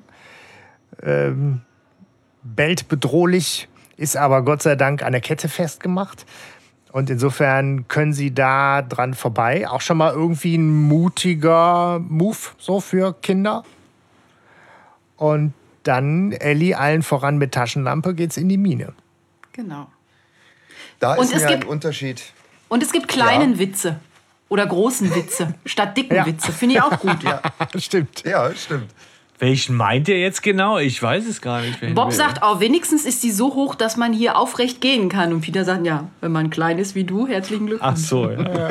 Und nachher haben sie noch mal was mit der Hose. Das kommt ja auch noch mal. Da streiten sie sich so, das ist meine Hose. Die ist viel zu klein für dich. Ja, naja, Da ist mir stimmt, ein Unterschied ja. in der Produktion aufgefallen. Ich habe das mit äh, der alten Musik und der neuen Musik gehört. Also die, die, die alte und neue Produktion. Und ähm, in der alten Produktion ist in der Miele äh, ein ganz anderer Hall dahinter Ja. gelegt. Also da ist nur so ein ganz kleines bisschen Hall. Und ähm, das klingt irgendwie für mich deutlich, äh, ich, sag, ich, ich, ich sag gewohnter, weil ich es halt so irgendwie als, als Kind auch kennengelernt habe. Und äh, in der neuen Mine ist so ein ziemlich übertriebener Hall mit drin. Und auch diese ganze Soundkulisse nimmt mich da nicht so mit. Muss ich sagen, da fand ich die alte besser. Ich habe die neue nicht gehört, aber es würde ja auch nicht passen, wenn die gehen ja jetzt in, nicht, nicht in eine riesige Halle oder irgendwas, sondern ich finde Ja, ja. gerade die alte Version fängt, fängt das total gut ein. Diese, dieser Raumklang in der Mine hört sich für mich einfach erstmal nach einer überzeugenden Produktion an, wo es jetzt keine Neufassung gebraucht hätte, die da irgendwas verschlimmbessert. Ne? Ja. Aber alleine so wie sie sprechen, finde ich, nimmt mich das total mit. Also so, ne, wenn Justus sagt, kannst du da mal hinleuchten, Eddie, da hinten da auf dieses Kieselhäufchen und sie guckt dann und die anderen sagen, äh, komm mal wieder her mit dem Licht. Also man merkt schon, okay, das ist dunkel, das ist echt unheimlich. Und dann Thurgood, der zum ersten Mal auftaucht und sagt, was treibt ihr hier? Ihr habt hier nichts zu suchen und ist schon richtig auf 180. Und dann fängt Ellie an zu schreien. Also spätestens da bin ich dann wieder wach. Nicht vom Lachen, sondern da so. Also ich finde ja schreiende Frauen oder schreiende Leute in den drei Fragezeichen Hörspielen ganz furchtbar. Aber da passt es wirklich mal. Ja, Ja. finde ich auch. Das kann man echt nicht sagen. Aber zuvor würde ich gerne ne, äh, die, die Charaktere nochmal. Ellie geht rein und sagt, "Ui, ich will wissen, wo die Frau ums Leben gekommen ist. Ne? So, so, ey, gib mir den Thrill. Und ähm, Justus so, hey, leucht mal in, das Ecke, in die Ecke, wo die Kieselsteine sind, so analytisch durchsuchend irgendwie. So. Das fand ich so nochmal ganz spannend, irgendwie, dass sich das so auseinanderdividiert. Dann fand ich aber diese Szene total chaotisch. Geht euch das nicht so? Das geht alles zu schnell. Also, äh, was, wie, wo, äh, da ist er, er hat das Licht, ihm hinterher, äh, ah, er ist tot, er ist tot, er ist tot. Also, das ist, finde ich schon irgendwie so ein bisschen. Aber ist doch stark, genau da, Da, ist, da ist, doch was Wunderschönes drin, Ja. ja.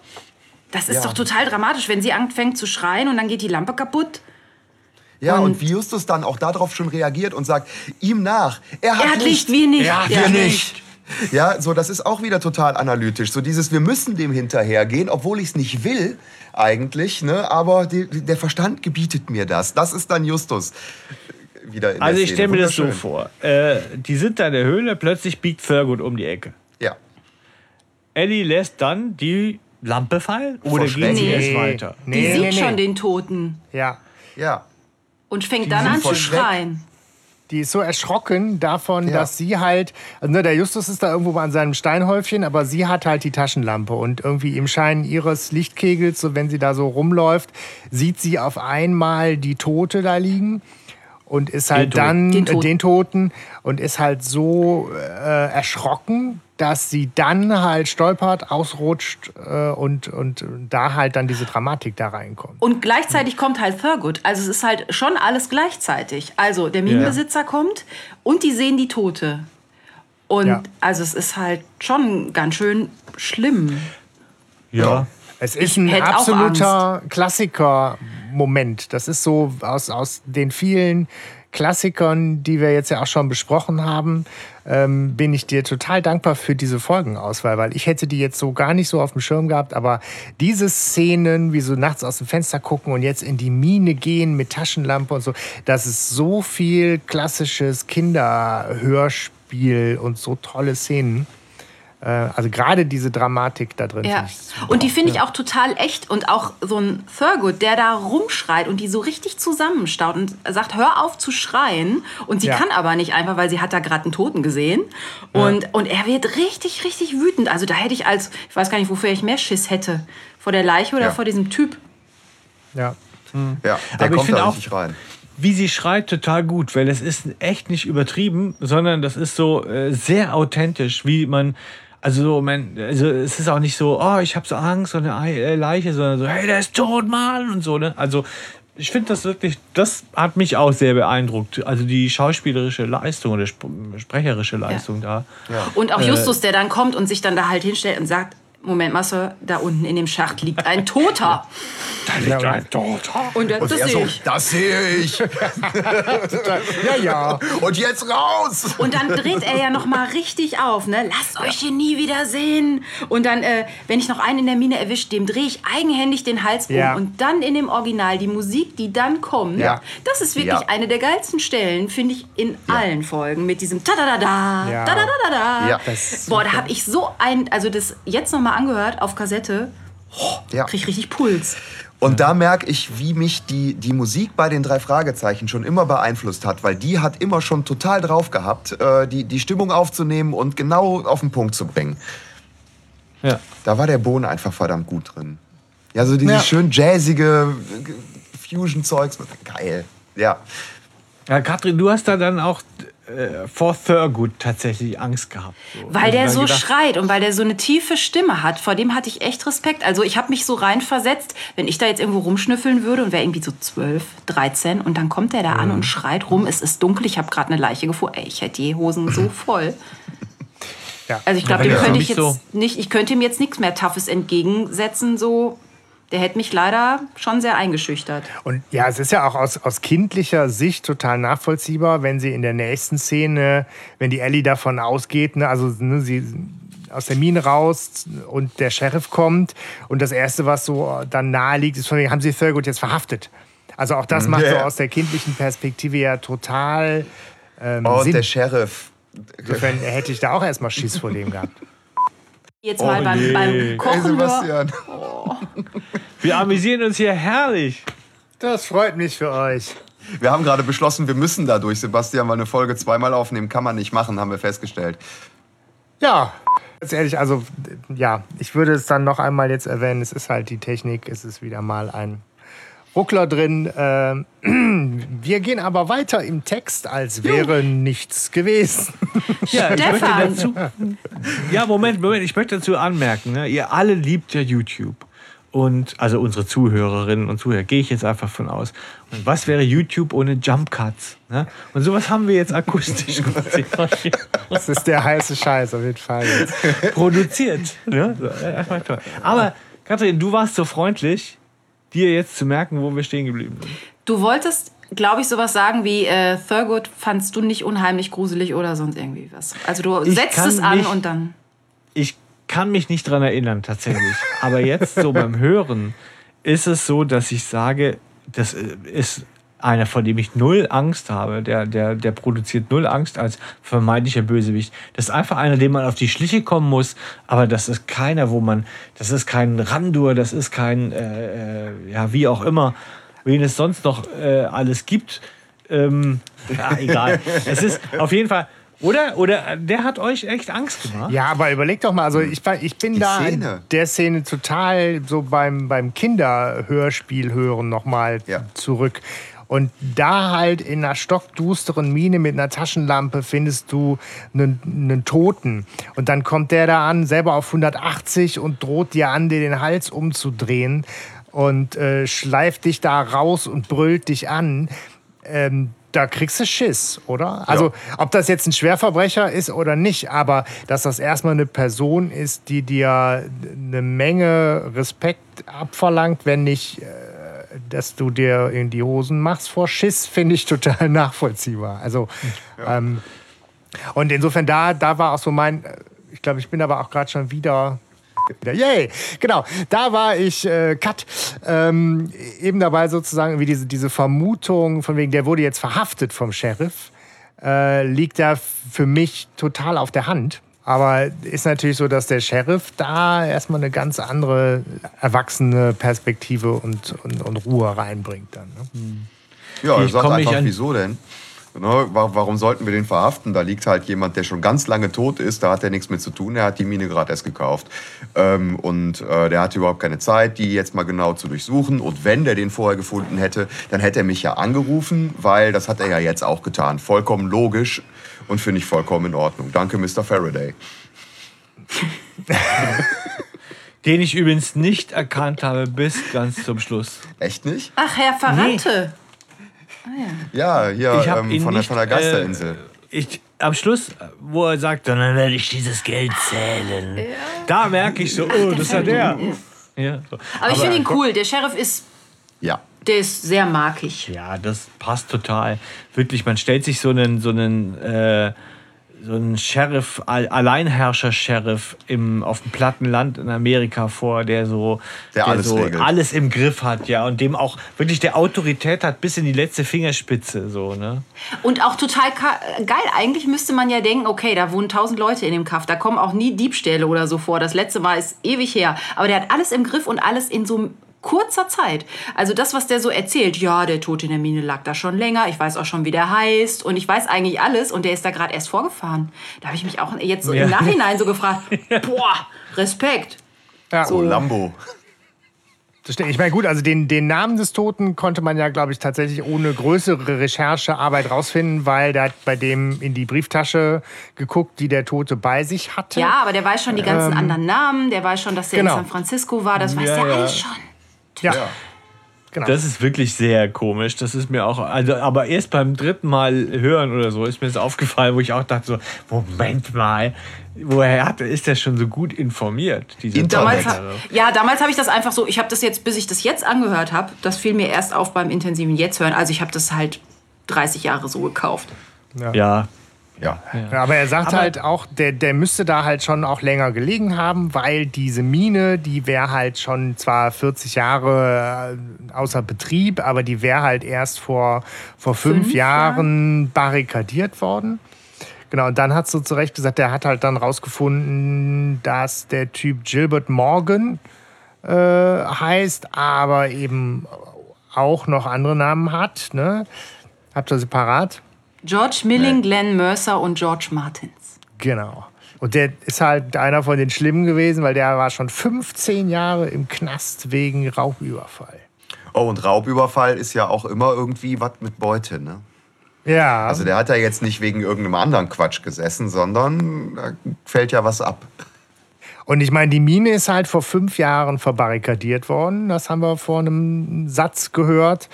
Und dann wird jetzt gesagt, dass er halt ne, 15 Jahre im Knast, aber vor fünf Jahren sei er verschwunden. Ja, Tja. Und die Leiche wie mumifiziert, weil es so trocken ist, hat mich früher auch sehr lange beschäftigt. Da hatte ich viele Bilder Das- im Kopf.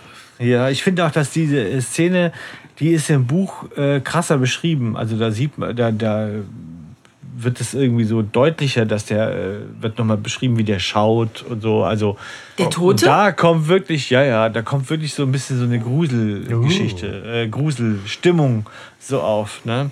Aber es ist ja so, dass dann Ellie eine Äußerung macht und entweder betont sie die nicht richtig gut oder ich werde daraus nicht so schlau. Sie sagt so, der arme Mr. Thurgood, der wusste ja gar nicht, dass dann bei ihm ein Toter drin lag. Aber das ist doch pure Ironie. Aber ich finde, es klingt gar nicht, dass sie Stimmt, das ironisch es sagt. klingt nicht ironisch. Ja. So. war auch- Aber die anderen springen total drauf an und sagen, ja, äh, äh, der hat einfach noch gar keine Zeit gehabt, in diese Mine zu gucken und so. Also das ist etwas seltsam. Finde Ja, so- ich dachte so. auch, dass das der Punkt wäre, wo sie vielleicht dann ihr Misstrauen gegenüber Thurgood äh, einstellt, aber das ist ja nicht so. Genau, insofern. Hm. äh, Ich dachte irgendwie so, nachdem die ihr die ganze Zeit nicht geglaubt haben und sie dachte mal, seht ihr das nicht? Das ist doch alles komisch und der Arme, der wusste gar nicht, dass da eine Leiche ist. Also ich, bei mir passte das gut in den Kontext, aber Ja, ich meine, letztlich ist es halt so, dass der Sheriff an der Stelle nochmal deutlich macht, äh, ihr habt halt einfach in dieser Mine nichts verloren. Wenn ihr da nochmal reingeht, ziehe ich euch persönlich die halbe Beine lang. Ne? Und äh, jetzt äh, hier Schluss mit äh, Detektiv spielen. scheint ja auch zu wirken. Die sind ja danach ganz kleinlaut und sagen, ja, ja, Wiedersehen, Sheriff. Tschüss. Ja. Und ähm, als jetzt der Sheriff abgezogen ist, äh, bemerkt Ellie ja, dass der äh, Justus so ein paar Steine in der Hand hat oder mit denen spielt. Ja? Und äh, der Justus erwähnt, dass er die Steine aus der Mine hat und er sich fragt, ob in der Mine auch Gold sein könnte, weil er in diesen Steinen gelb schimmernde Adern sehen kann oder erkennen kann. Ähm, könne aber auch Pyrit oder Katzengold sein. Aber der Justus, was, was für ein Teufelsbraten, ne? In der Szene, wo alle Panik schieben. Und die. Klaut der. Alle, alle, alle, die hören, schieben Panik. Und was macht Justus? Justus schnappt sich so ein paar Steine vom Boden, weil er was Interessantes gesehen hat, steckt das noch ein in aller Seelenruhe und geht dann mit, mit Thurgood nach draußen, weil der hat Licht und wir nicht. Der weiß Ja, halt, so wie es läuft. Ne? So, du musst Ja. die Leute ablenken, dann kannst du erstmal hier dann Ja. mal schön was abzweigen. Ja, ja. Ich meine, streng genommen hat er das geklaut und das Gold ist, ja. Da hat er Oh, ja. Go- Gold aus der scheiß Mine geklaut. Naja, aber er spielt auf jeden Fall nachher damit rum und äh, das ist auf jeden Fall eine Spur, der sie nachgehen wollen, weil ne, es geht ja auch irgendwie, das hat Ellie ja ganz zu Anfang erwähnt, es geht ja auch um Betrug. Also sie, sie hat ja das Gefühl, dass ihr, dass ihr Onkel übers Ohr gehauen wird. Das ist ja der eigentliche Auftrag, warum der Thurgood äh, hier äh, verdächtig ist. Und da gibt es eine neue Spur, der muss man nachgehen. Ja, es dauert Ja, ja, noch einen Moment, bis sie da. Ja, ja. Das stimmt, das kommt nachher nochmal wieder, das wird dann nur angeteasert. Erstmal fand ich spannend, dass der, äh, dass der Justus natürlich auch weiß, was äh, Pyrit ist. Katzengold. Katzen, Katzengold und so. Ne? Was übrigens nichts mit Katzen zu tun hat. Ne? Sondern? Also, Warum mit heißt dem, es so? Mit dem Ketzer. Aha. Weil okay. es hat eher so, es wird auch Narrengold genannt. Äh, und Ja. das ist halt, weil Pyrit halt golden glänzt und dann mit echtem Gold verwechselt werden kann und natürlich auch dann äh, zum Beispiel ne, auch absichtlich als echtes Gold äh, verkauft werden könnte oder so, kommt es eher vom Ketzer als von der Katze jetzt. Ah, okay. Das nicht. Bildungsauftrag. Bist du unser äh, Justus hier? Ja, Re Recherchen und Archiv. Ich meine, so zwei, drei Sachen muss man mal So, nachgeguckt haben. Da ging mein Internet noch, da konnte ich noch Sachen nachgucken.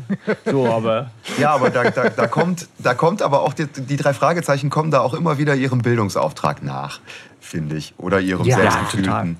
Die bilden Irre. halt dann einfach. Man, man, man lernt verschiedene Worte für ein Ding kennen. Großartig. Aber was ich noch bemerkenswert finde, nochmal, ne, Deutschlehrermodus jetzt wieder so ein bisschen an, ist, ähm, Ellie sagt ja, das interessiert mich nicht mit dem Gold, ja. Ich will wissen, was ist mit dem Toten gewesen und wie hängt Thurgood da drin?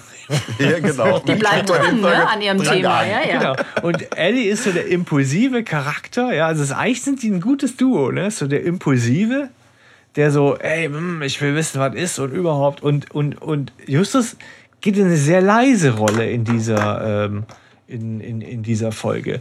Also leise im Sinne analytisch, ja, so ähm, später kommen wir noch mal zu einer Szene, die ich auch noch mal ganz spannend finde, wenn es um Mrs. McCumber geht. Ja, Jo. also, aber ähm, das ist auch noch mal, was mir so auffällt. So, da sind die so Feuer und Wasser im ergänzenden Sinne. Ja, also Ja. Ja, ich meine, also ja. so bei, bei allem äh, Hickhack und Co. Äh, ist so meine äh, Zeitwächterrolle, glaube ich, eh so ein bisschen für die Katz. Aber äh, lass uns weiter in der Handlung vorangehen. Ähm, ja. Bob hat halt nochmal die Idee auch, weil er ist nun mal der Rechercheur und äh, Zeitungsarchiv und äh, die Twin Lakes Gazette hat bestimmt was Spannendes zu berichten. Äh, ist aber erstmal nicht so. Da habe ich übrigens immer verstanden, wenn der, wenn der Alfred Hitchcock spricht, Twin Lakes Gazelle. Aber gut. ich habe ganz lange eine Gazelle gehört, aber nur so am Rand. Der Vollständigkeit muss ich erwähnen. Entschuldigung, es tut mir leid, ich will jetzt nicht zu sehr ins Detail gehen. Aber Ellie sagt, sie interessiere nur, was vor fünf Jahren in der Mine passiert sei.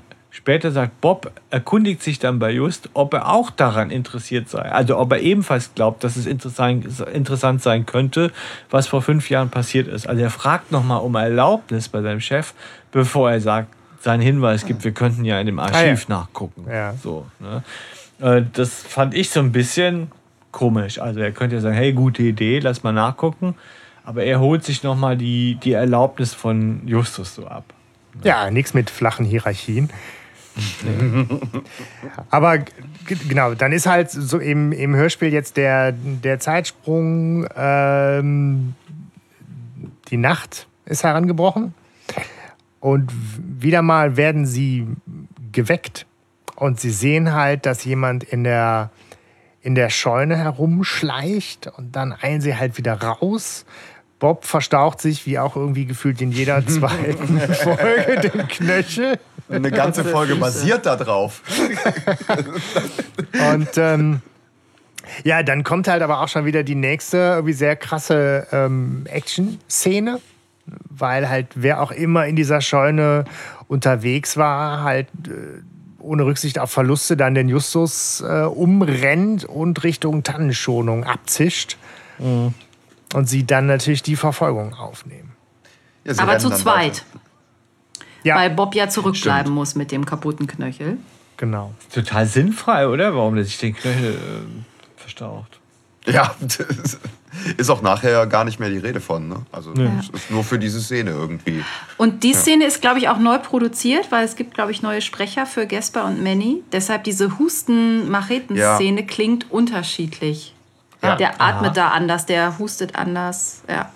Okay. Also im, im ja. in der neuen Fassung hat er so einen richtigen Raucherhusten und in der anderen, da, da atmet er halt irgendwie keuchend.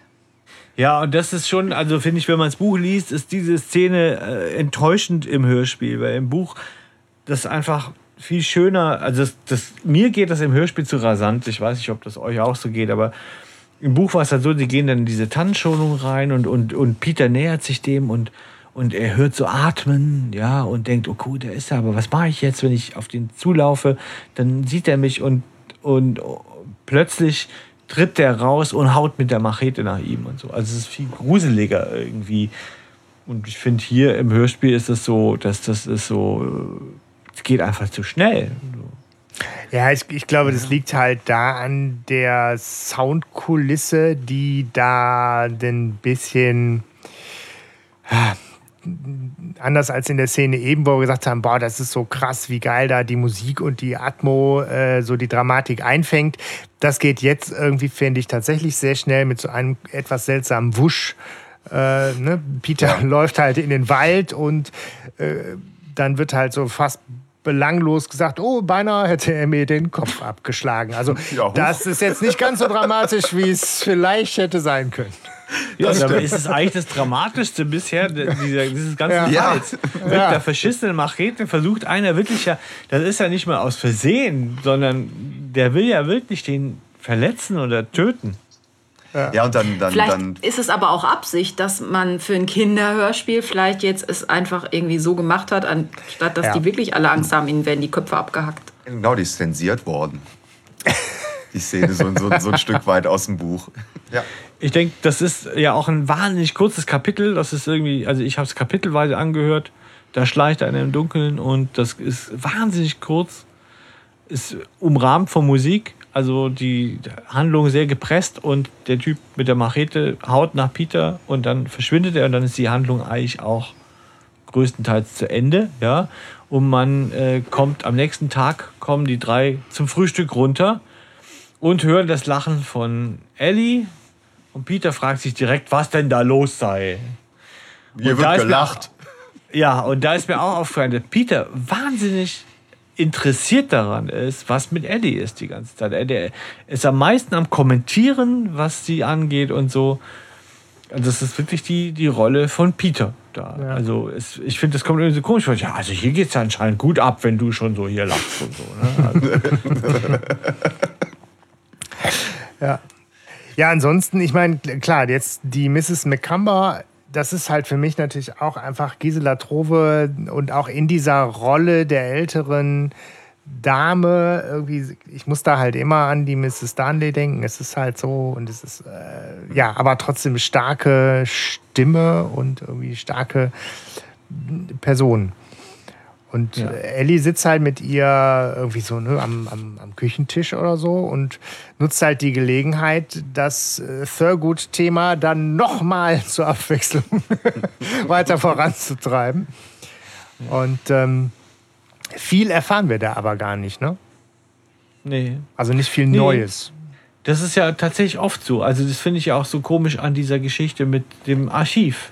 Die gehen in ein Archiv, ja, da haben nichts rausgefunden. Ne? So. Ja, die, die sprechen mit Miss McComber, ja, der, der war noch so klein, da weiß ich nichts mehr. Ne? So. Es ist so alles so unergiebig irgendwie so.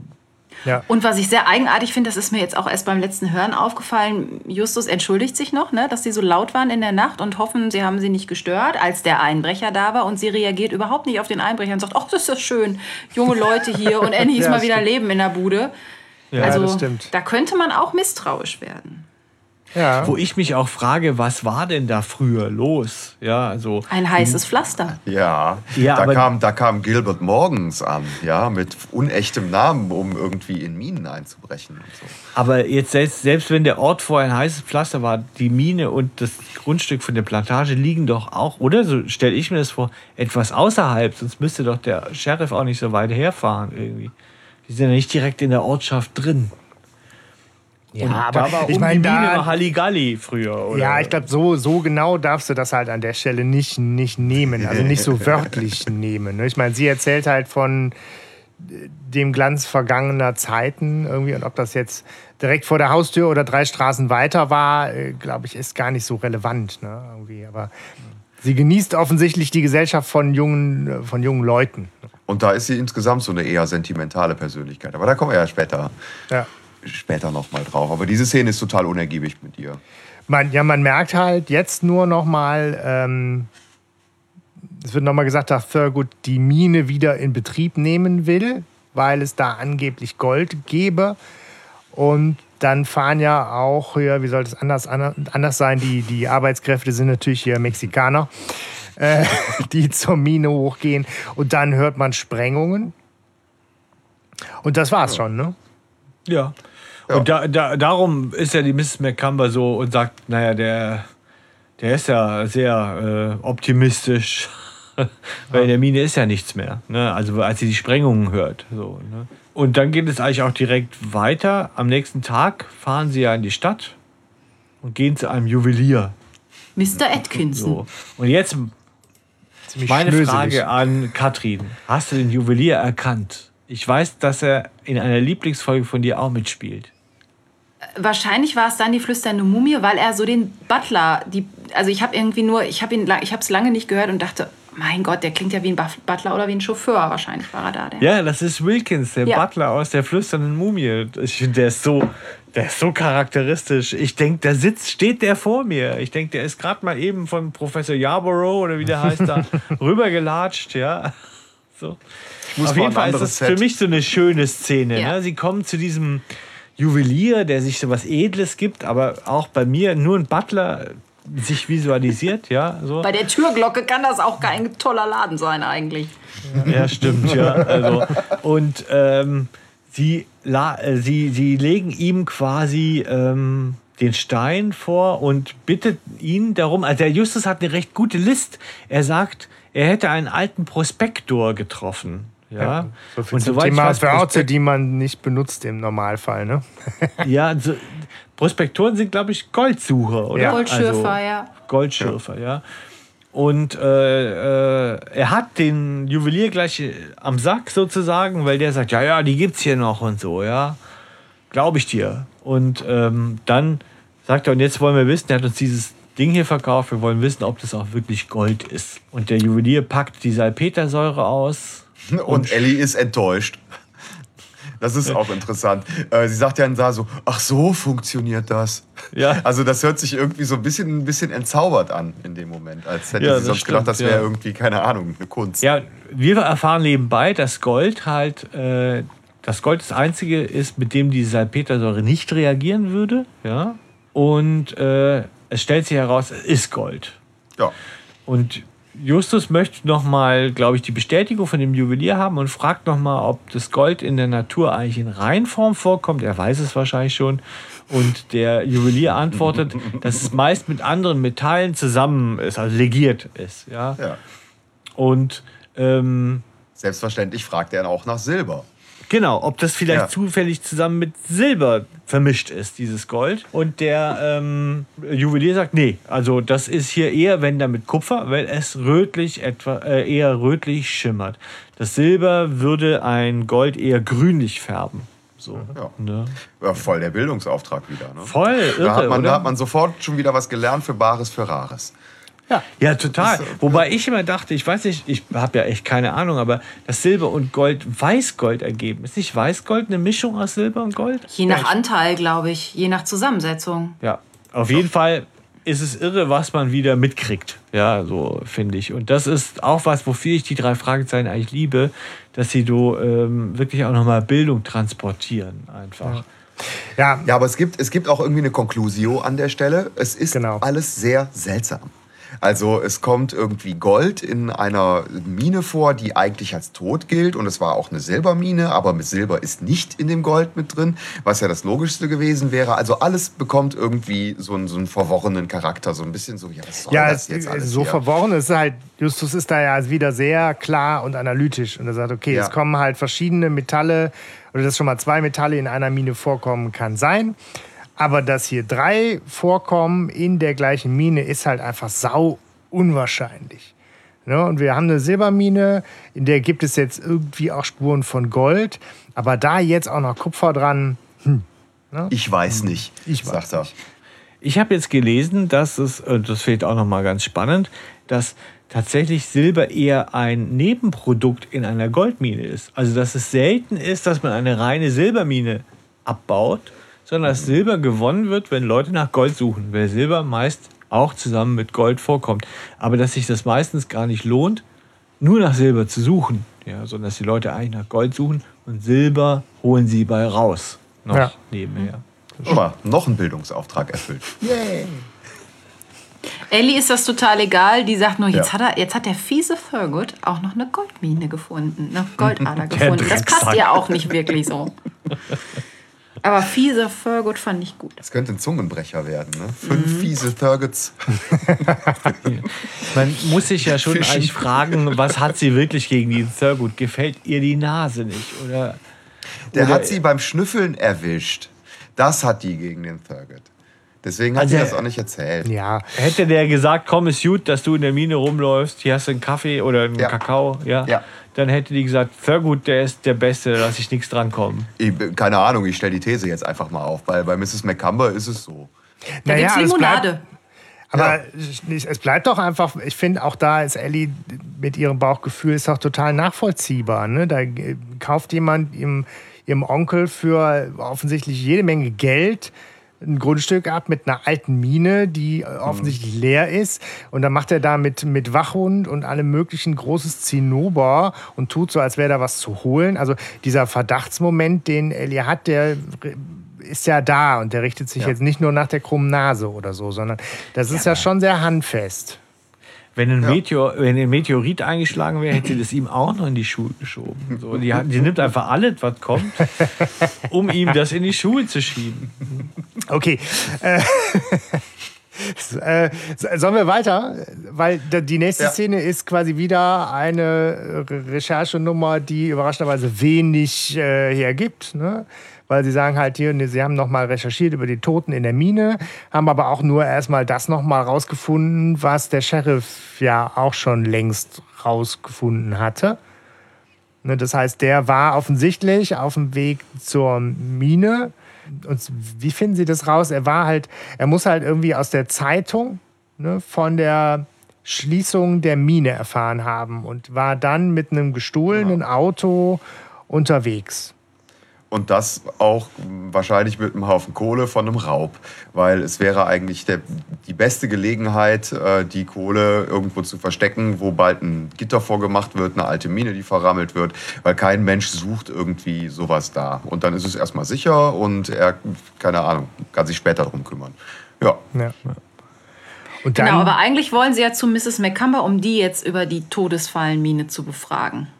Und auch da drehen wir eigentlich nochmal eine Schleife, die wir schon, schon hatten, weil Ellie mhm. ganz am Anfang uns schon mal ihre Geschichte erzählt hat und jetzt die Mrs. McCumber eigentlich das Gleiche sagt, nur noch mal etwas ausführlicher, nämlich dass sie eben nachdem die Mine offensichtlich platt war und ihr Mann verstorben war, nach Phoenix gegangen ist, um da einen äh, Geschäft mit Indianerschmuck zu betreiben, dass das aber nicht lief und sie sei ja nicht geschäftstüchtig und ist deswegen. Da finde ich sie voll bezaubernd. wieder der, der äh, zurück, um halt irgendwie fernab von Business einfach ihre Ruhe im beschaulichen Twin Lakes wieder zu genießen. Ne? aber noch genug Geld, um nochmal zwei Häuser extra zu kaufen, oder wie? Um die nee, verlottern zu lassen. Nee, die hatte sie ja schon, denke ich, noch aus ihrer Zeit damals, als sie noch mit dem Minenbesitzer verheiratet war und Aha. da den, das ganze Ding lief. Ne? Irgendwie, ich glaub, das klingt so, als wäre sie so verarmt. Sie sagt ja, oh, und dann war ich geschäftlich so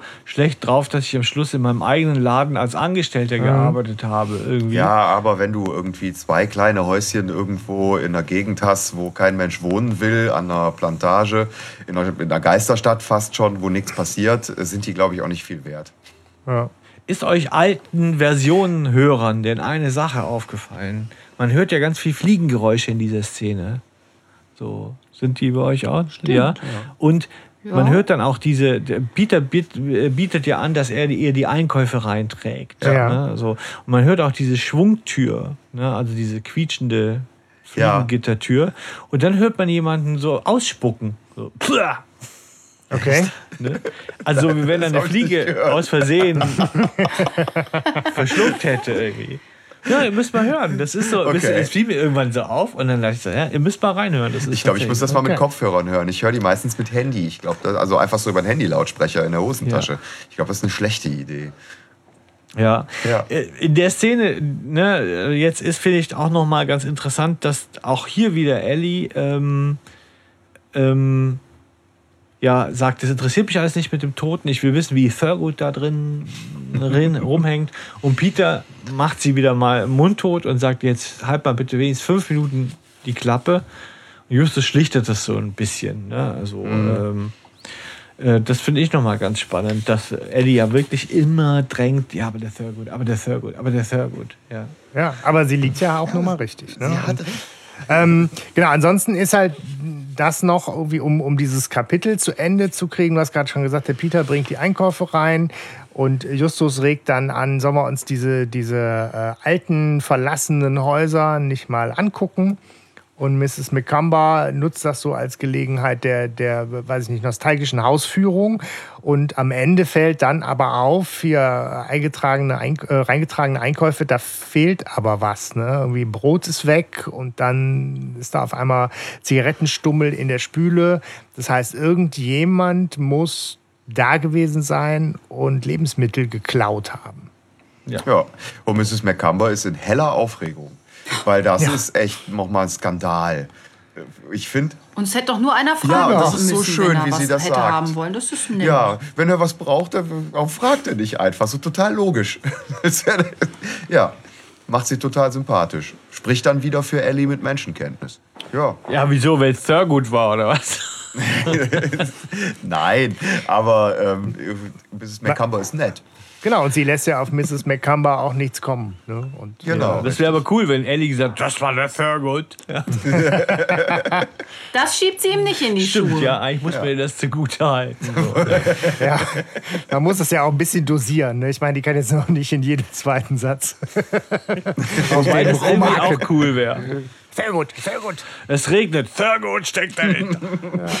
Naja, auf jeden Fall. ähm, Bob hat ja dann, also der nimmt ja die Zeitung mit, ne? So, äh, er findet ja da alte Zeitungen und, ähm, und nimmt die mit. Und dann gehen sie diese alten Zeitungen ja durch in der Scheune, glaube ich, ne? Ja. So. Ja. Genau. Und äh, da ist auch so ein ganz toller Satz. Sie gehen da ja rein und dann sagt Peter zu Ellie, dein Onkel könnte das Tor auch mal ölen, Ellie. Ja. Verflixt schwer. Und sie so, Und es "Na ist ja." genau- Es ist, es ist genau das, ähm, das Tor, was halt auch ähm, am Anfang so gequietscht hat, was sie geweckt hat. Das war das, war das Scheunentor, Ja. was, was, ähm, was man hört ähm, zu Eingang der Szene, wo sie wach werden. Fand ich einen schönen Rückgriff. Einfach so fürs Hörspiel. War eine schöne Sache. Ich finde halt von Ellie so, naja. naja. Ja, lass Lass mal. mich.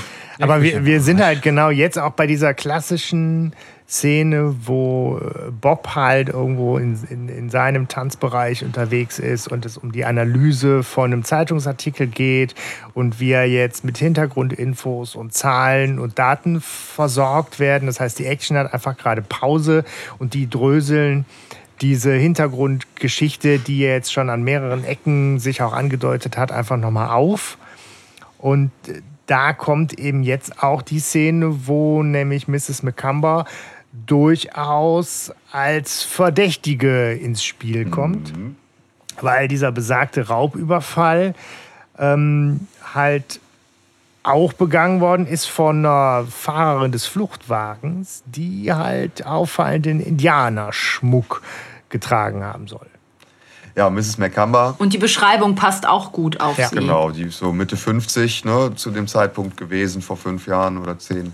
Ähm, und ähm, sie hat ja auch erzählt, dass sie irgendwie einen Indianerschmuckladen in Phoenix gehabt hat. Genau. Passt. Mich würde mal interessieren, wie viel 55-jährige Bankräuberinnen oder Geldtransporterräuberinnen es so in Wirklichkeit so gibt. Mit leicht ergrautem Haar. Ja. Ja. Ne, Ich, muss glaube, jetzt dass es dran da denken nicht so an- viele an, gibt. An die RAF, also an die dritte Generation, die ja jetzt irgendwo Untergrund noch lebt und, und sich über so Raubüberfälle über Wasser halten muss. Irgendwie so. äh, Jetzt machst du hier aber ein, äh, noch ein kleines Thema am Rande du. auf, Stefan. Ja, das äh, fiel mir so ein, weil ich denke, also ich hatte das halt stark konstruiert gehalten. Eine 55-jährige Bankräuber oder Geldtransporter-Überfallerin, die, die, die stellt man sich ja dann schon eher so in den 30er, 40ern vor. Warum? Aber vielleicht bin ich da auch Äh, altersdiskriminierend. tust du das? Ich, Ich weiß, weiß es nicht. Also man hat ja nur den Fluchtwagen äh, gefahren. Ne? Die war jetzt ja nicht an vorderster Front hier mit äh, Knarre am Start und so. Ne? Ja. Aber wir erfahren ja nicht, wie es genau gelaufen ist. Wir erfahren halt nur, dass es halt einen Überfall gegeben hat mit einer Beute von 250.000 Dollar. Und wir erfahren halt, dass einen Tag nach diesem Überfall die Schließung der Mine bekannt gegeben worden ist und zwei Tage später äh, ein Auto gestohlen worden ist. Und dass halt da diese Häuser von der Mrs. McCumber schon leer gestanden haben. Und das So. sind ja auch genau die Infos, die wir brauchen. Genau, weil da hat Also halt nun mal auch diese, Zeitungsartikel ist perfekt. diese, diese Zeitung hat ja nun mal irgendwie auch da gelegen. Und das heißt, die muss da irgendwie auch vor fünf Jahren dann jemand hingelegt haben, wenn man jetzt wirklich total logisch davon ausgeht, dass seitdem niemand mehr in diesem Haus gewesen sein äh, kann. Ne? Ja. Und das ist ja, äh, glaube ich, eine Zeitung aus Phoenix auch, glaube ich. Ja. Ne? Die gibt es ja da nicht. Die Ja. Deswegen konnten sie die auch im Archiv nicht finden. Ja. So. Ist ja auch ein anderer Bundesstaat, Ja. ne? Ist Arizona. Ja, und ist gar nicht so äh, nah, ne? Also die Story ist insgesamt schon ziemlich gut konstruiert. Also es gibt ja schon mal, schon mal so Stories, wo du echt jede Menge Lücken findest und so, finde ich da wenig. Weil, also, das stimmt. Man Das geht stimmt, halt jetzt davon aus, dass der Gilbert Morgan ne, die Beute irgendwie in der Mine hat verstecken wollen. Und Ja. ähm, Sein Anteil zumindest, sagt ja. sie. Ne? Und klar ist dann wieder Auftritt äh, Ellie, die dann wieder was über den gut erzählen will. Und äh, Justus dann an der Stelle aber auch, er sagt, das ist aber irgendwie auch Quatsch, weil wenn der jetzt auf der Suche nach dem Geld wäre oder das, wenn der das jetzt da ge- gefunden hätte, dann wäre der längst abgehauen. So, dann hätte hier gar nichts mehr äh, verloren. Ne? Ich finde, er sagt ja so, Ist aber auch eine steile Sicherheit, These, ne? Nicht. mit Sicherheit nicht. Genau. Das ist so witzig, wie er das sagt irgendwie. Ne?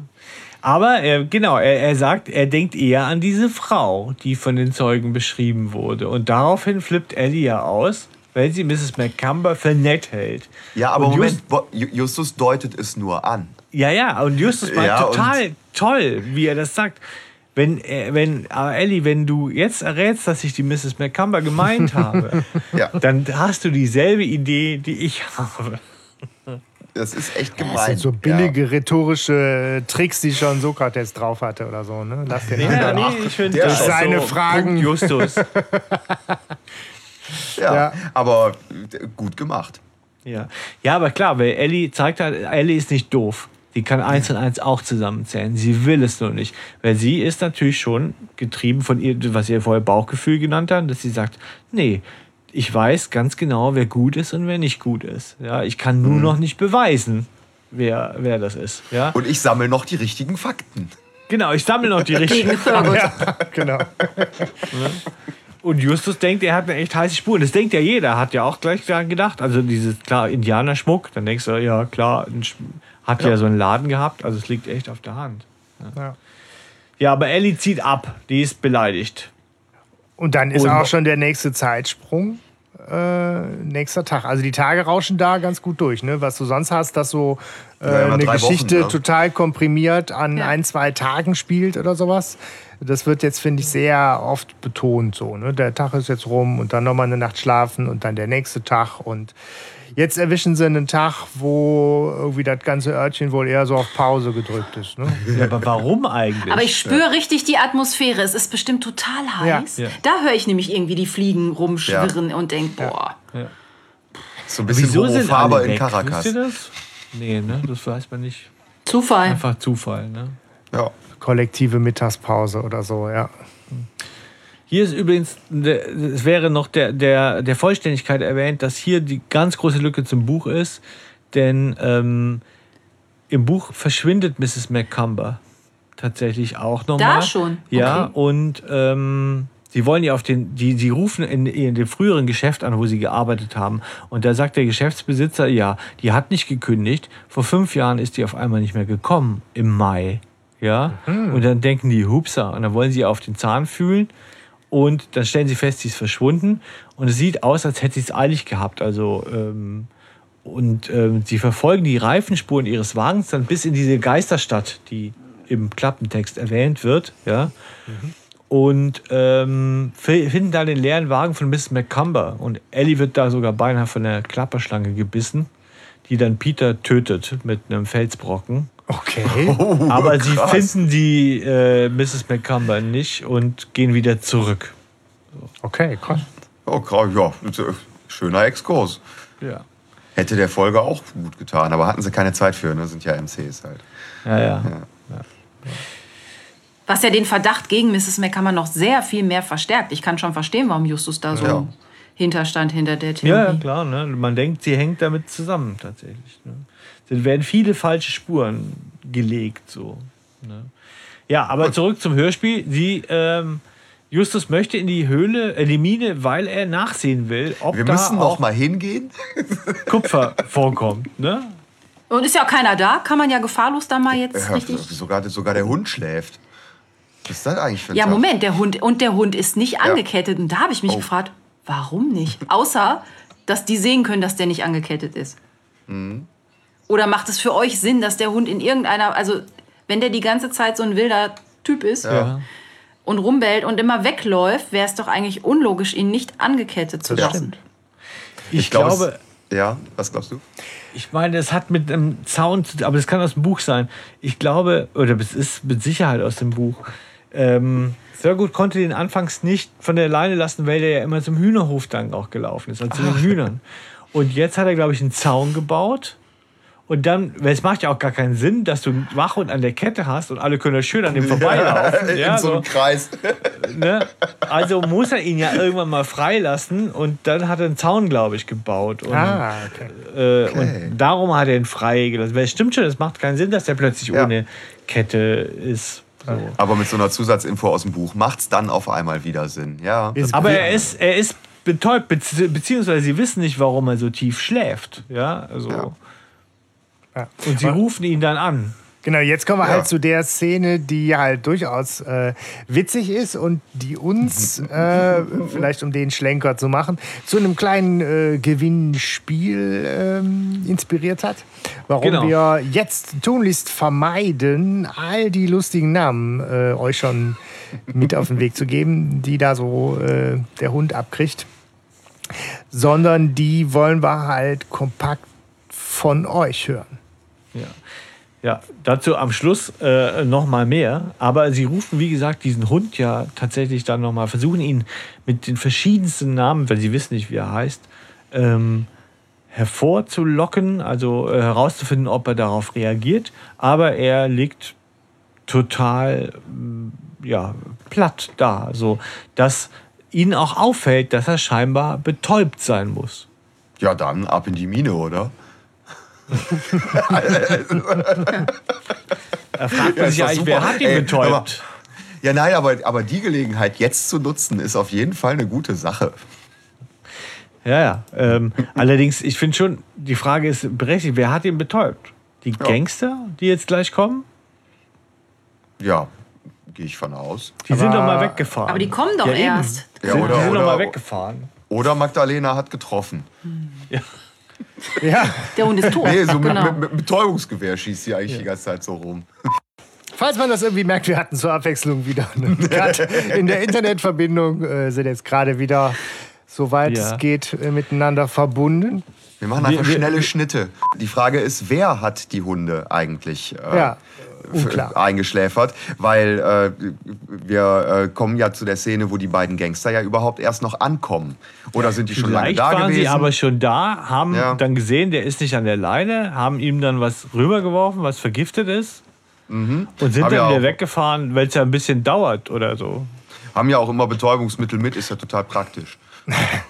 Aber das finde ich am plausibelsten. Lass uns Ja, das okay. nehmen. Was Stefan gesagt Aber hat. doch, das stimmt, da ist, da ist ein Logikknackpunkt in der Folge. Ja. So, und dann in der Zeit kommen quasi Ellie und die drei Jungs vorbei, gehen in die Mine, weil sie suchen wollen, ob es da Kupfer, ja, ob es da noch Kupfer auch vielleicht gäbe. Und, und dann ist es ja so, dann hören sie ja, wie jemand kommt und können nicht mehr zurück, weil sie annehmen müssen, gesehen zu werden. Ja. Und dann sind da diese äh, Gangster und die haben ja anscheinend die Mine schon mal durchsucht, weil sie ja sich direkt an dieses äh, Haus machen von Thurgood und sagen, ja, dann ist es bestimmt da, wenn es nicht in der Mine ist. Also waren sie schon mal drin, scheinbar. Ja. Und in der Scheune sind sie auch schon mal gewesen. Genau. Und dann wissen wir ja, ich glaube, es ist auch so, dass ähm, erkennt nicht Peter sie sogar. Ja, am Ja, Schnaufen. einer von den. Schnauben. Den einen, der schnaufte so. Ja. Genau. Und dann ist so die Frage, Ellie will halt dann den Sheriff rufen und Justus hat aber die Idee, die Scheune anzuzünden. Ja, Das ist eine Idee. Ach ja, komm, komm, komm. Den Wir machen doch Nitroverdünner. noch mal ein bisschen Feuerchen hier. ja, es ist ein ungewöhnlich Anderer riskanter, Bildungsauftrag. dummer Plan irgendwie, ne? Ja, Ja. total. Der ist voll bescheuert. Aber er ist aus der Not heraus geboren. Also es musste wirklich schnell gehen, weil wenn die mit dem, mit dem Haus fertig sind, gehen die direkt in die Mine und dann stolpern die über die beiden. Und der eine hat ja schon mit der Machete rumge, rumgefuchtelt. Also die sind schon. Aber ich Ja, meine, deswegen willst du die gefährlich. halt doch trotzdem nicht irgendwie in Gefahr bringen, dass die verbrennen, oder? Ich meine, das ist schon Eskalationsstufe noch als drauf, oder? Ich meine, Ja, aber Ja, die nein, die sind ja im Haus, die wollen ja die Scheune anzünden. Genau. Ja, die Aber wollen, die ist- wollen nur Aufmerksamkeit ablenken. er, erregen. So. also ich finde halt, bei dieser Szene fällt mir die Orientierung äh, ziemlich schwer und es ist halt alles so nah beieinander. Und die reden halt auch nicht von einem kleinen Feuerchen, sondern wie gesagt halt irgendwie ein Nitro Wir wollten doch nur ein kleines Feuerchen machen. Äh, Genau, wie Ja, man halt so ein schnell Nitro-Verdünner brennt. Eins ne, kann man ganz einfach dosieren, kein Problem. Hast du schon mal was angezündet? Man denkt immer, ach, das ist wirklich nicht so. Also ob ich jetzt Ach, schon was angezündet, grad möchte ich jetzt nichts zu sagen. ja. Habe auch so eine pyromanen Es ist, schon, es ist schon spät und mein Anwalt hat Pause. Nee, aber es ist. Äh ähm, es ist halt einfach total äh, riskant, wobei man natürlich zu Justus Ehrenrettung sagen muss, dass ihm das echte Risiko an der Sache auch erst bewusst wird, als es schon zu spät ist. Äh, dann, Also ich glaube, ich bin da bei Oh, Sebastian. Nummer. Ich bin sehr bei Sebastian. Wir wissen zu wenig über die Ortsgeschichte, wie das ist, um zu wissen, ob das schlau ist oder nicht. Weil eigentlich ist Ellies Plan erstmal, die müssen ja eh raus aus der Höhle, um an diese Scheune zu kommen. Oder Ja. äh, das ist ja, die, die ist ja nicht in der Höhle drin. Ja, also, Ja. also wenn sie da raus sind, dann könnten sie doch auch zu Onkel Harrys Haus laufen und telefonieren. Ja. Dann könnten die ja ruhig in die Mine latschen danach, äh, weil das würde die doch nicht interessieren. In der Mine sitzen sie ja noch besser in der Falle als im Haus. Aber da weiß ich nicht, vielleicht kommt man nicht vorbei, ohne dass die Gangster das sehen und dann bleibt nur das übrig irgendwie. weil sie bringen sich Und sie sagen ja auch, es ist eine, es ist eine Scheunenruine. Das muss man ja zu der Ehrenrettung noch sagen. Also das ist ja eh schon, die Scheune scheint eh schon ziemlich Die tun dem quasi einen Gefallen damit, dass sie da einfach Ja, nur den genau. Schrott äh, entsorgen, sozusagen. Tja, da gibt's doch eine saftige Rechnung hinterher. Aber ich meine, sie ist ja noch nicht verfallen genug, als dass man nicht was drin lagern könnte. Und sie, ich meine, sie übersteht auch, muss man ja sagen, die jetzt kommende Explosion offensichtlich, weil die nachher nochmal die Scheune durchsuchen. Aber ähm, Das ist die Scheune von Onkel Harry. ja, ja, ja, okay. Die ist, Okay, dann- die ist, mass Doch, die ist massiv gebaut durch. Sag's Okay, dir. dann da kann eine ganze verlässt mich Ladung da nach hinten. drin hochgehen. Dann verlässt mich da nach hinten raus mein Orientierungssinn im, im Hörspiel. Aber jetzt ist es halt erstmal so, dass überraschenderweise Justus die Idee hat, scheiße, äh, ich habe einen Fehler gemacht, äh, Entdeckung, weil äh, da geht jede Menge äh, Dynamit hoch, wobei so viel kann es dann auch nicht sein, oder? Oh, ich finde, das knallt schon ordentlich. Ja. Aber ich stelle mir gerade vor, so ein Schuppen Dynamit geht hoch. Ich glaube nicht, dass man da nachher noch irgendwas durchsucht, außer einen Krater. Ach so. Also, Ja, Und ich glaube auch, dass, dass, dass Fensterscheiben im Umkreis von einigen hundert Metern einfach mal rausfliegen. Und Also so. sie haben auf Also- jeden Fall so die gefährlichste Situation im ganzen Hörspiel, haben sie sich gerade selber eingebrockt. Ich sehe da Äh, gerade so 80er Jahre Actionfilm so. Genau. Deshalb ist ja auch die TKKG-Musik noch. Ja, das passt genau. Die Rache des Bombenlegers. Ja, die, ich glaube, das ist die, die, die, gleiche kommt auch, die kommt auch, wenn sie, äh, wenn es brennt im Verlag bei ähm, hier Magischer Kreis. Ja. Da ist auch die Musik. Also es ist auf jeden Fall die Action. Hier geht richtig was ab, Musik. Ja, auf Ähm, jeden Fall wirkt die Explosion so gut, dass die Gangster so entsetzt sind, dass sie sich stellen. Weil es ist ja auch schon der Sheriff da. Also, Also da kommt alles sofort. Sheriff ist da, Feuerwehr ist sofort da. Also als wäre das alles Osborne nebenan. ist da. Ja, genau.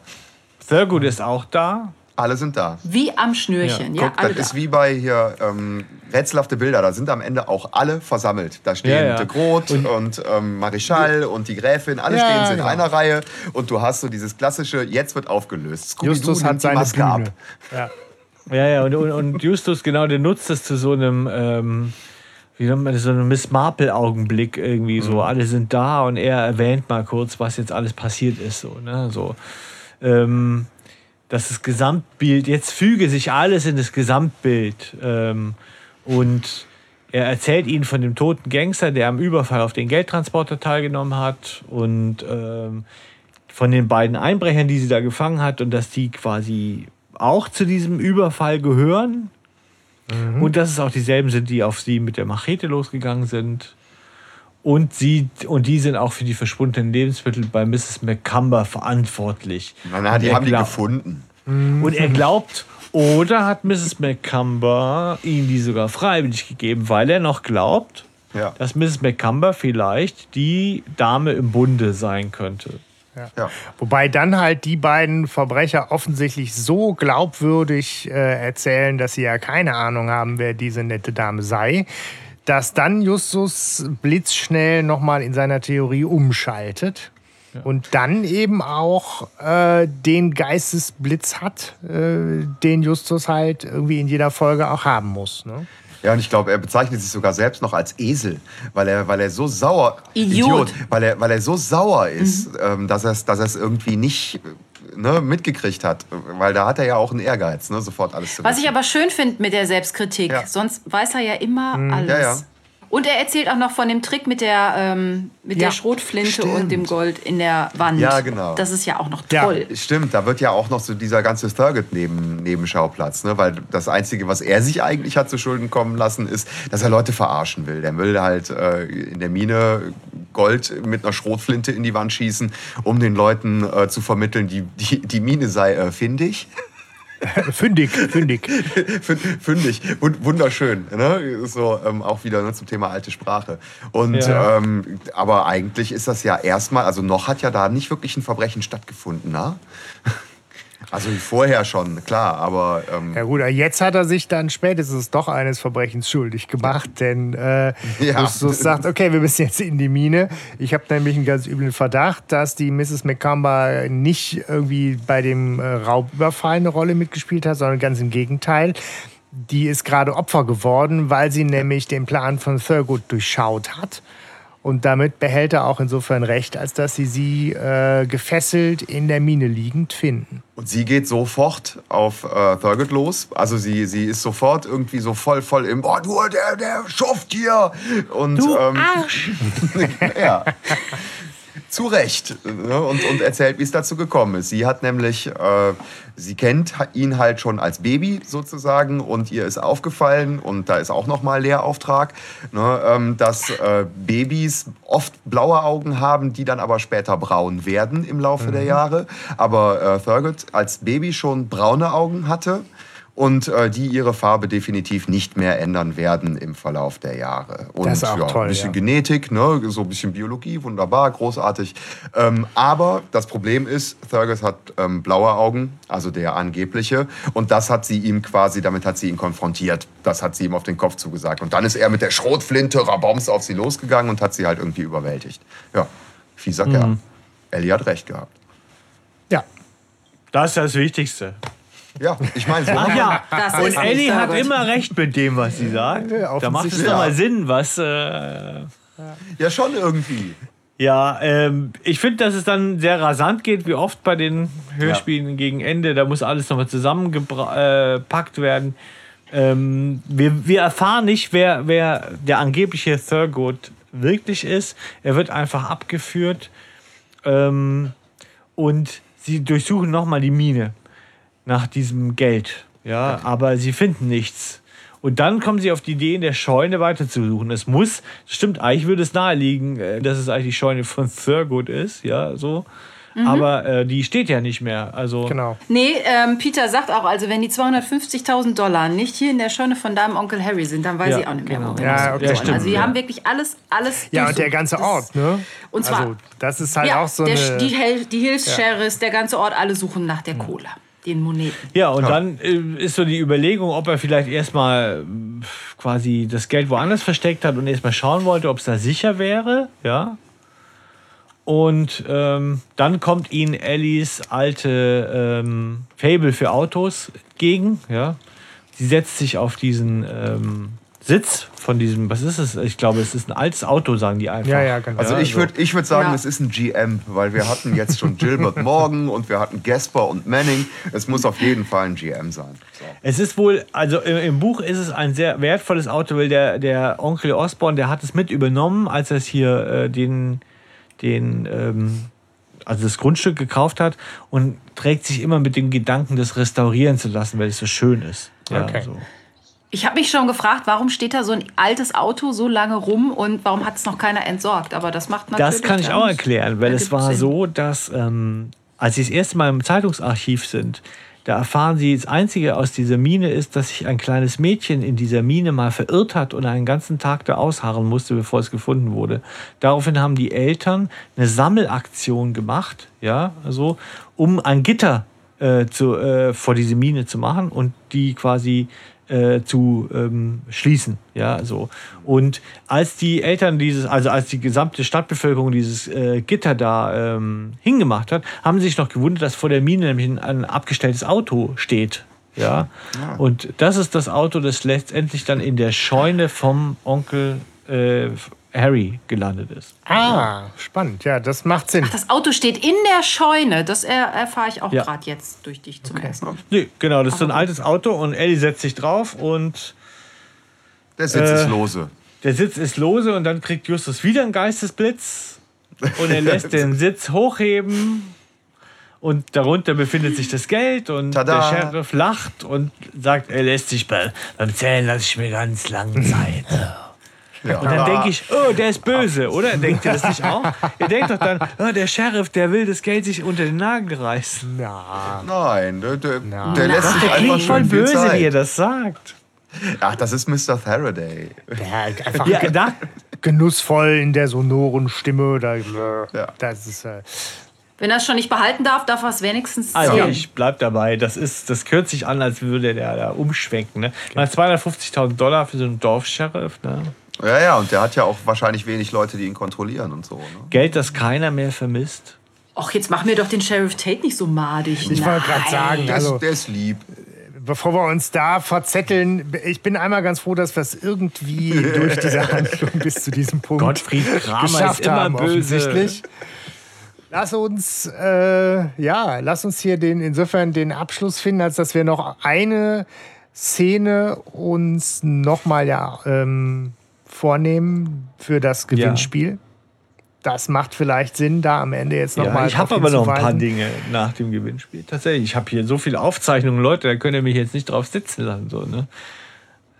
so ich, also es, äh, würde ich jetzt, das, das, das Okay, wäre mir ja, schon mal irgendwie wichtig so. Also zum einen denke ich, wir haben eigentlich zwei Fälle. Das ist nochmal ganz wichtig, finde ich. Es ist einmal der Betrüger Thurgood, ja, wo sie ja quasi Äh, die, die Ellie so das, äh, diese Idee hatte, dass mit dem was nicht stimmt. Und dann dieser vergangene Raubüberfall, der aufgeklärt wird. Und die sind ja eigentlich voneinander unabhängig. Das ist Zufall, ja, so. Und für mich bleiben so offene Fragen eigentlich, wieso hat sich der Verbrecher als Thurgood ausgegeben? Das verstehe ich nicht. Und wie ist ihm das gelungen? Ja, da bin ich auch drüber gestolpert, dass ich dachte, der falsche Thurgood muss ja trotzdem eigentlich unglaublich reich gewesen sein, weil der hat sich ja nun mal diese Mine Ja. gekauft. Warum macht er dann dieses Zinnober da Oder ich bin Gold der reinzuschießen Thurgood. Warum so? sagt er das ich überhaupt? Der nicht. kann sagen, ich bin auch der, der Müller und kauft Ja. die Minen. Wer weiß, Genau. vielleicht hat er ihn ja aus dem Weg geräumt und seine Identität angenommen und der andere Thurgood, den gibt's gar nicht mehr. Aber das wissen wir natürlich alles gar nicht und das wäre schon irgendwie eine krasse Nummer, wenn man uns das an Nur der damit Stelle du in so ein abgefucktes verschweigen Kuhkaff würde. gehen kannst, um zu sagen, ich bin der, Ja. gib mir die Mine. 10% Ja. billiger, weil mein Vater drin gearbeitet. Ne? So. Und der hat ja auch einen super Leumund, ne? Also so die, der Onkel Harry hat ihn ja komplett durchleuchtet, ne? Und die Bank auch und seinen Anwalt auch und hm, naja. Geschenkt. Ne? Das ist jetzt vielleicht nicht so äh, wichtig. Aber zum Beispiel dieses äh, Pfeffern, also das nennt man wohl Pfeffern, habe ich gelesen, dieses äh, Schrot, äh, Gold mit der Schrotflinte reinschießen. So, ja. Das ist interessant, wer sich für Literatur interessiert. In Jack Londons Roman Lockruf des Goldes äh, wird das erwähnt. Ja, also. Aber das Spannende ist ja, der Stein von Justus, der, den ziert ja eine Ader. Ja. Und eine Ader kannst du ja mit einer, mit einer Schrotflinte, glaube ich, nicht reinschießen, irgendwie, oder? Also. Weiß ich nicht, vielleicht hat es mal einfach nur gestreift an der Stelle oder ein Bruchstück hat mal irgendwo lang, lang geschrammt Ja. oder so, aber er findet ja auch noch in der Mine ähm, ein Stück ähm, Ring. Ja, so wo, wo halt noch irgendwie ähm, ein- eine Mandarine oder irgendwie sowas mit drauf ist. Orangenblüte. Orangenblüte. Orange. Ja, ja. Ja, und ähm, das ist halt einfach nochmal ja, ein ganz anderer Beweis dafür, dass da irgendwie irgendein Quatsch in der Wand steckt, der da nicht hingehört. Ja, das stimmt. Aber ich fand die Idee einfach großartig. Ja, Ja. das ist schon cool. Ja. So. Stefan, bevor ich dich wieder Ich abwürge, hast du noch so auf viel, deinem du glaubst äh, es nicht. Es ist irre, was ich habe. Also zum einen ist, mich hat beschäftigt, dass Justus ja von Peter mit Ellie aufgezogen wird, als würde er irgendwie so ein bisschen, weißt du, so necken wie, ah, ihr seid verliebt, also so ein bisschen irgendwie so. Wenn man aber dieses Hörspiel genau anhört, das habe ich euch ja schon mal gesagt, dann bezieht sich Peter eigentlich am meisten auf Ellie. Also er ist ständig, ich habe nur auf Ellie geachtet, äh, er, er, er so. Ja. Und dann habe ich mir mal die Mühe gemacht und habe ähm, mal gezählt, wer wie oft Ellie sagt. Hörspiel. Alter. Ach, Stefan, hast du zu viel Zeit in der Vorbereitung ganz diesmal? einfach, Was denn aber da ich los? nicht wie. So, äh, der Sheriff sagt es einmal. Ja. Bob sagt es fünfmal. Justus sagt es siebenmal. Onkel Harry sagt es auch siebenmal. Und Peter sagt es satte elfmal. Eddie. Ja, so. So. Also, das lässt, denke ich, schon meine These nochmal zu, dass eigentlich Peter irgendeine ganz verquere Art von Anziehung zu Ellie hat. Ja, so. Also verquer im Sinne von, dass er die nicht klar kommuniziert. Ja, so. Ähm, ah, genau. Ja, und dann, ich meine, ich Ja. komme jetzt vor, spule ich eine Liste runter, aber ist ja egal. Kennt ihr den Bechteltest? Ja, ja. Tja, Und ich habe mir eigentlich wäre das Bobs Aufgabe. Ach so, meine Internetverbindung ist instabil. Es kommt jetzt ein bisschen spät. So, äh, Stefan, was? Äh, Ja. Bechteltest? Der Bechteltest ist ja dazu da, um zu gucken, ob es in einer, ähm, ob es in einer Geschichte, ob es äh, relevante Ra äh, Frauenrollen gibt oder ob sie nur Beiwerk sind. Ja, und äh, Ja. sind, äh, der ist ja sicher nicht über jeden Verdacht erhaben, aber ähm, das sind drei Fragen. Und zwar die erste Frage ist: Gibt es mindestens zwei Frauenrollen da drin? Wenn wir jetzt Ja, mal gucken. gibt es. Ja. Tante Mathilda, dann gibt es die Haushälterin, auch wenn sie nicht wirklich auftaucht. Miss McComber. Es gibt Ellie. Mrs. McCumber und die ist auf jeden Fall auch eine Sympathieträgerin. Ja. Und zweite Frage ist, sprechen die miteinander? Ja. Ja. Und die dritte Frage, unterhalten sie sich über etwas anderes als ein Mann? Sie unterhalten sich auch über Thurgood, aber sie unterhalten sich auch über andere Sachen. Also, Aber Ja. worüber? Nein, sie, sie, ähm, sie kommen runter und lachen. Erstmal. Und da wissen wir gar nicht, worüber sie reden. Aber ich ja, gehe mal nicht aber ich davon meine, aus. man geht ja von aus, von dem, was man im Film sieht oder in, im Hörspiel. So. Also eigentlich auch Ellie und Miss McCumber, wenn sie miteinander reden, Nein. Mrs. reden sie über Thurgood. nein, Mrs. über ihre McCumber redet, Vergangenheit, oder? Mrs. McCumber redet darüber, dass sie irgendwie ihren, ihren Laden aufgemacht hat und so und ähm, dass, dass sie früher daherkommt und Das so. fragt sie Justus aber. Hä? Nee, sie fragt Meine Justus ich. gar nichts, sie informiert. Sie, sie, Ja, der Justus erzählt, fragt sie, meine ich. Und sie erzählt es dem Justus. Ich glaube aber, dass Ellie und Miss McCumber nur über Thurgood reden. Aber ähm, Ja. ich glaube, wenn eine Folge diesen Bechteltest auch nur halbwegs besteht, dann ist es diese. Weil ich glaube, es gibt Ja. nicht so wahnsinnig viele Frauenrollen. Und wenn, ist immer nur eine da, außer Tante Mathilda, die da immer noch so immer da ist. Aber dass sich wirklich mehrere Frauen miteinander unterhalten, wäre halt nur noch irgendwie äh, Clarissa Franklin und ihre seltsame Freundin. Ja, stimmt. Ansonsten da würde es klappen. gibt es, glaube ich, relativ wenig, die mir spontan einfallen. Auch in Stimmen aus dem Nichts unterhalten sich zwei Frauen über eine andere Frau. Auch nochmal Clarissa Frank Franklin. Also so, da würde es tatsächlich nochmal passen. Aber ja, ich weiß, nur weil das Thema ja auch die Frauen waren, habe ich gedacht, machen wir mal den Bechteltest damit. ein. Bestanden. Fast. Fast. Ja. Stefan, hast du noch weiteres auf deiner. Nein, auf, das auf deiner. war's. Ah, guck mal an. Hast du noch was Ja, auf ich weiß nicht, ob wir schon bei den Quizfragen sind. Weil eine habe ich auch. Ich habe Ja. kein, äh, ich hab Oh, keine Quizfrage. Aber du meinst jetzt die, die Quizfrage, die wir Nee, die nee, das ist eine andere. Ich habe noch was auf. anderes gefunden beim Ja. intensiven Hören. Und zwar, wie oft fährt Onkel Harry in die Stadt? In dem Hörspiel. Oh, oh, warte, warte. Wie oft fällt er? Er ist einmal auf Äh. jeden Fall in der Stadt, ähm, als alle weg sind. Weil die ganze Stadt schläft und sogar der Hund und so. Und die sind in die Stadt gefahren. Rückwärts. Ich sag dreimal. Ich wäre bei Stefan bin bei drei, Sebastian zwei. Was sagst du? Ich, ich sage auch zwei. Zwei. Stefan hat recht. Was? Onkel Harry und Magdalena fahren dreimal in die Stadt und kaufen ein. Ja, ich wusste, dass ich eins vergessen habe. Auf zwei bin ich auch gekommen, habe gedacht, zwei liegt so nahe. Und es klingt auch immer gleich. Also es ist immer so eine Katrin gleiche Formulierung. Und als ich es irgendwie das dritte Mal irgendwie dachte ich, das ist aber auffällig. Ich glaube ja, aber weiß nicht, ob ihr das hören wollt, aber ich glaube, dass natürlich, dass, dass äh, Onkel Harry und Magdalena eigentlich ein Paar sind. Die fahren voll oft im Buch gemeinsam in die, in die Stadt. So, ja. Die sind, ja, die wollen es halt vielleicht nicht kommunizieren. Oder die, so, aber vielleicht wollen die auch einfach nicht jeder in einem eigenen Auto in die Stadt gucken. Vielleicht ist das so einfach eine Frauenrolle, die nicht in irgendeine Richtung sexualisiert wird. ich sage ja nicht, dass sie gleich Sex haben, die können doch ein Paar sein. So, also ganz kurz, also mit Blick tatsächlich auf die Zeit würde ich äh, jetzt raffen wollen und ähm, so, ja, Haus rein, ne? weil wir haben halt so vom, vom klassischen Ablauf äh, auf jeden Fall ja noch Dinge offen, ähm, die wir angehen sollten, nämlich so Zitat und Charakter, bevor wir dann final tatsächlich nochmal das Thema der Quizfrage aufgreifen. Ne? Ja. Wäre jetzt so die Frage, wie sieht es denn aus mit dem Charakter der Folge bei euch? Charakter der Folge. Katrin, vielleicht magst du, äh, magst du Ah, ich dachte, ich nehme was übrig. bleibt. Also gut.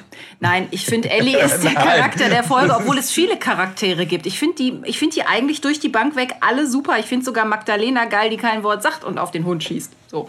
Aber ähm, ich bleib mal bei Ellie, weil die hat so ihren eigenen Kopf und die, hat, die steckt die Jungs zum Teil schon irgendwie so in die Tasche und die fährt Auto und die lässt sich nichts sagen. Und die biedert sich nicht an. Das finde ich auch so angenehm, weil es gibt nachher so, so Mädels, oh, die auch den Bob so angraben. Diese Alyssa im blauen Monster, da ist eine schöne Folge, flippe ich Ah, die- voll aus. Die ist so furchtbar. Ach, die finde ich eigentlich gar nicht Hm. schlecht, muss ich sagen. Echt? Die mit der Kiste? Ja, die hat ihn voll Auf im einer Griff. Skala bis äh, auf, auf einer Skala bis 10, wie toll bin ich? Ja, okay, das ist mag, aber, aber wie sie ihn im Griff hat, aber ne, egal, ist andere Geschichte. Aber ich finde, nee, nee, lass ich nicht so stehen. Das ist ja Geschmackssache. Ich finde Ellie super und deshalb ist Ellie für mich die Charakterin der Folge. Mache ich so, direkt bin ich bei dir, unterschreibe ich. Ja, Die, die kann ich Ellie ja jetzt nicht auch noch nehmen. Ne?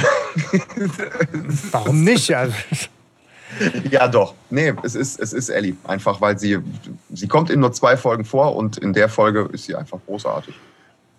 Pippi Langstrumpf. Das ist sie zweifellos. Also ich glaube, da gibt es gar kein Vertun. Es ist eine tolle Ellie-Folge. Äh, so, und ohne sie wäre dieses Hörspiel nicht, nicht gut. ja.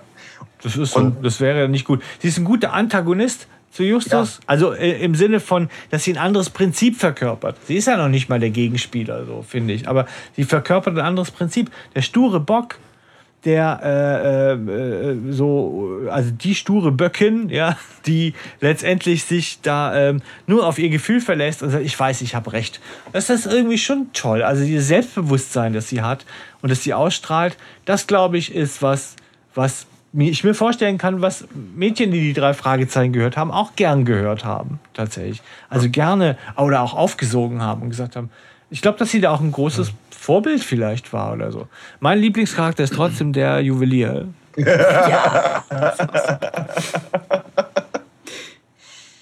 wie sieht's aus bei Zitaten? Oh, ich fange an, sonst, hat, sonst ist es weg. okay, Hanno. Ja, dann hau rein. Was war das? Magdalena hat auf den Hund geschossen. Das ist, finde find ich, wirklich einer der witzigsten Sätze in, im gesamten Drei-Fragezeichen-Universum. Also diese ganze Szene, es ist so absurd. Peter wird irgendwie so gerade wach, weißt du, so, und hat irgendwas geträumt und hat noch, hat noch voll den, den Schädel quer stehen und äh, brabbelt halt irgendeinen Scheiß vor sich hin. Großartig. Das ist halt auch nochmal ein Zeichen, das hattest du vorher gesagt, Katrin, von dieser Folge, dass sie generell von diesen Seitensachen so, da gibt es ganz viel Spielerei nebenher, wo die, wo die so gespielt haben. Und das finde ich auch schön. Ja. Hast du da auch noch ein Zitat? Stefan, Stefan, Ich habe ein Zitat. Und zwar, Moment, Moment, ich habe es mir aufgeschrieben. Es ist zweifellos ein echter Kieselstein. Sehr Ja, gut. das fand ich einfach gut. Ich finde diesen Trockenhumor von Wilkins, der für mich immer Wilkins bleiben wird, äh, gut.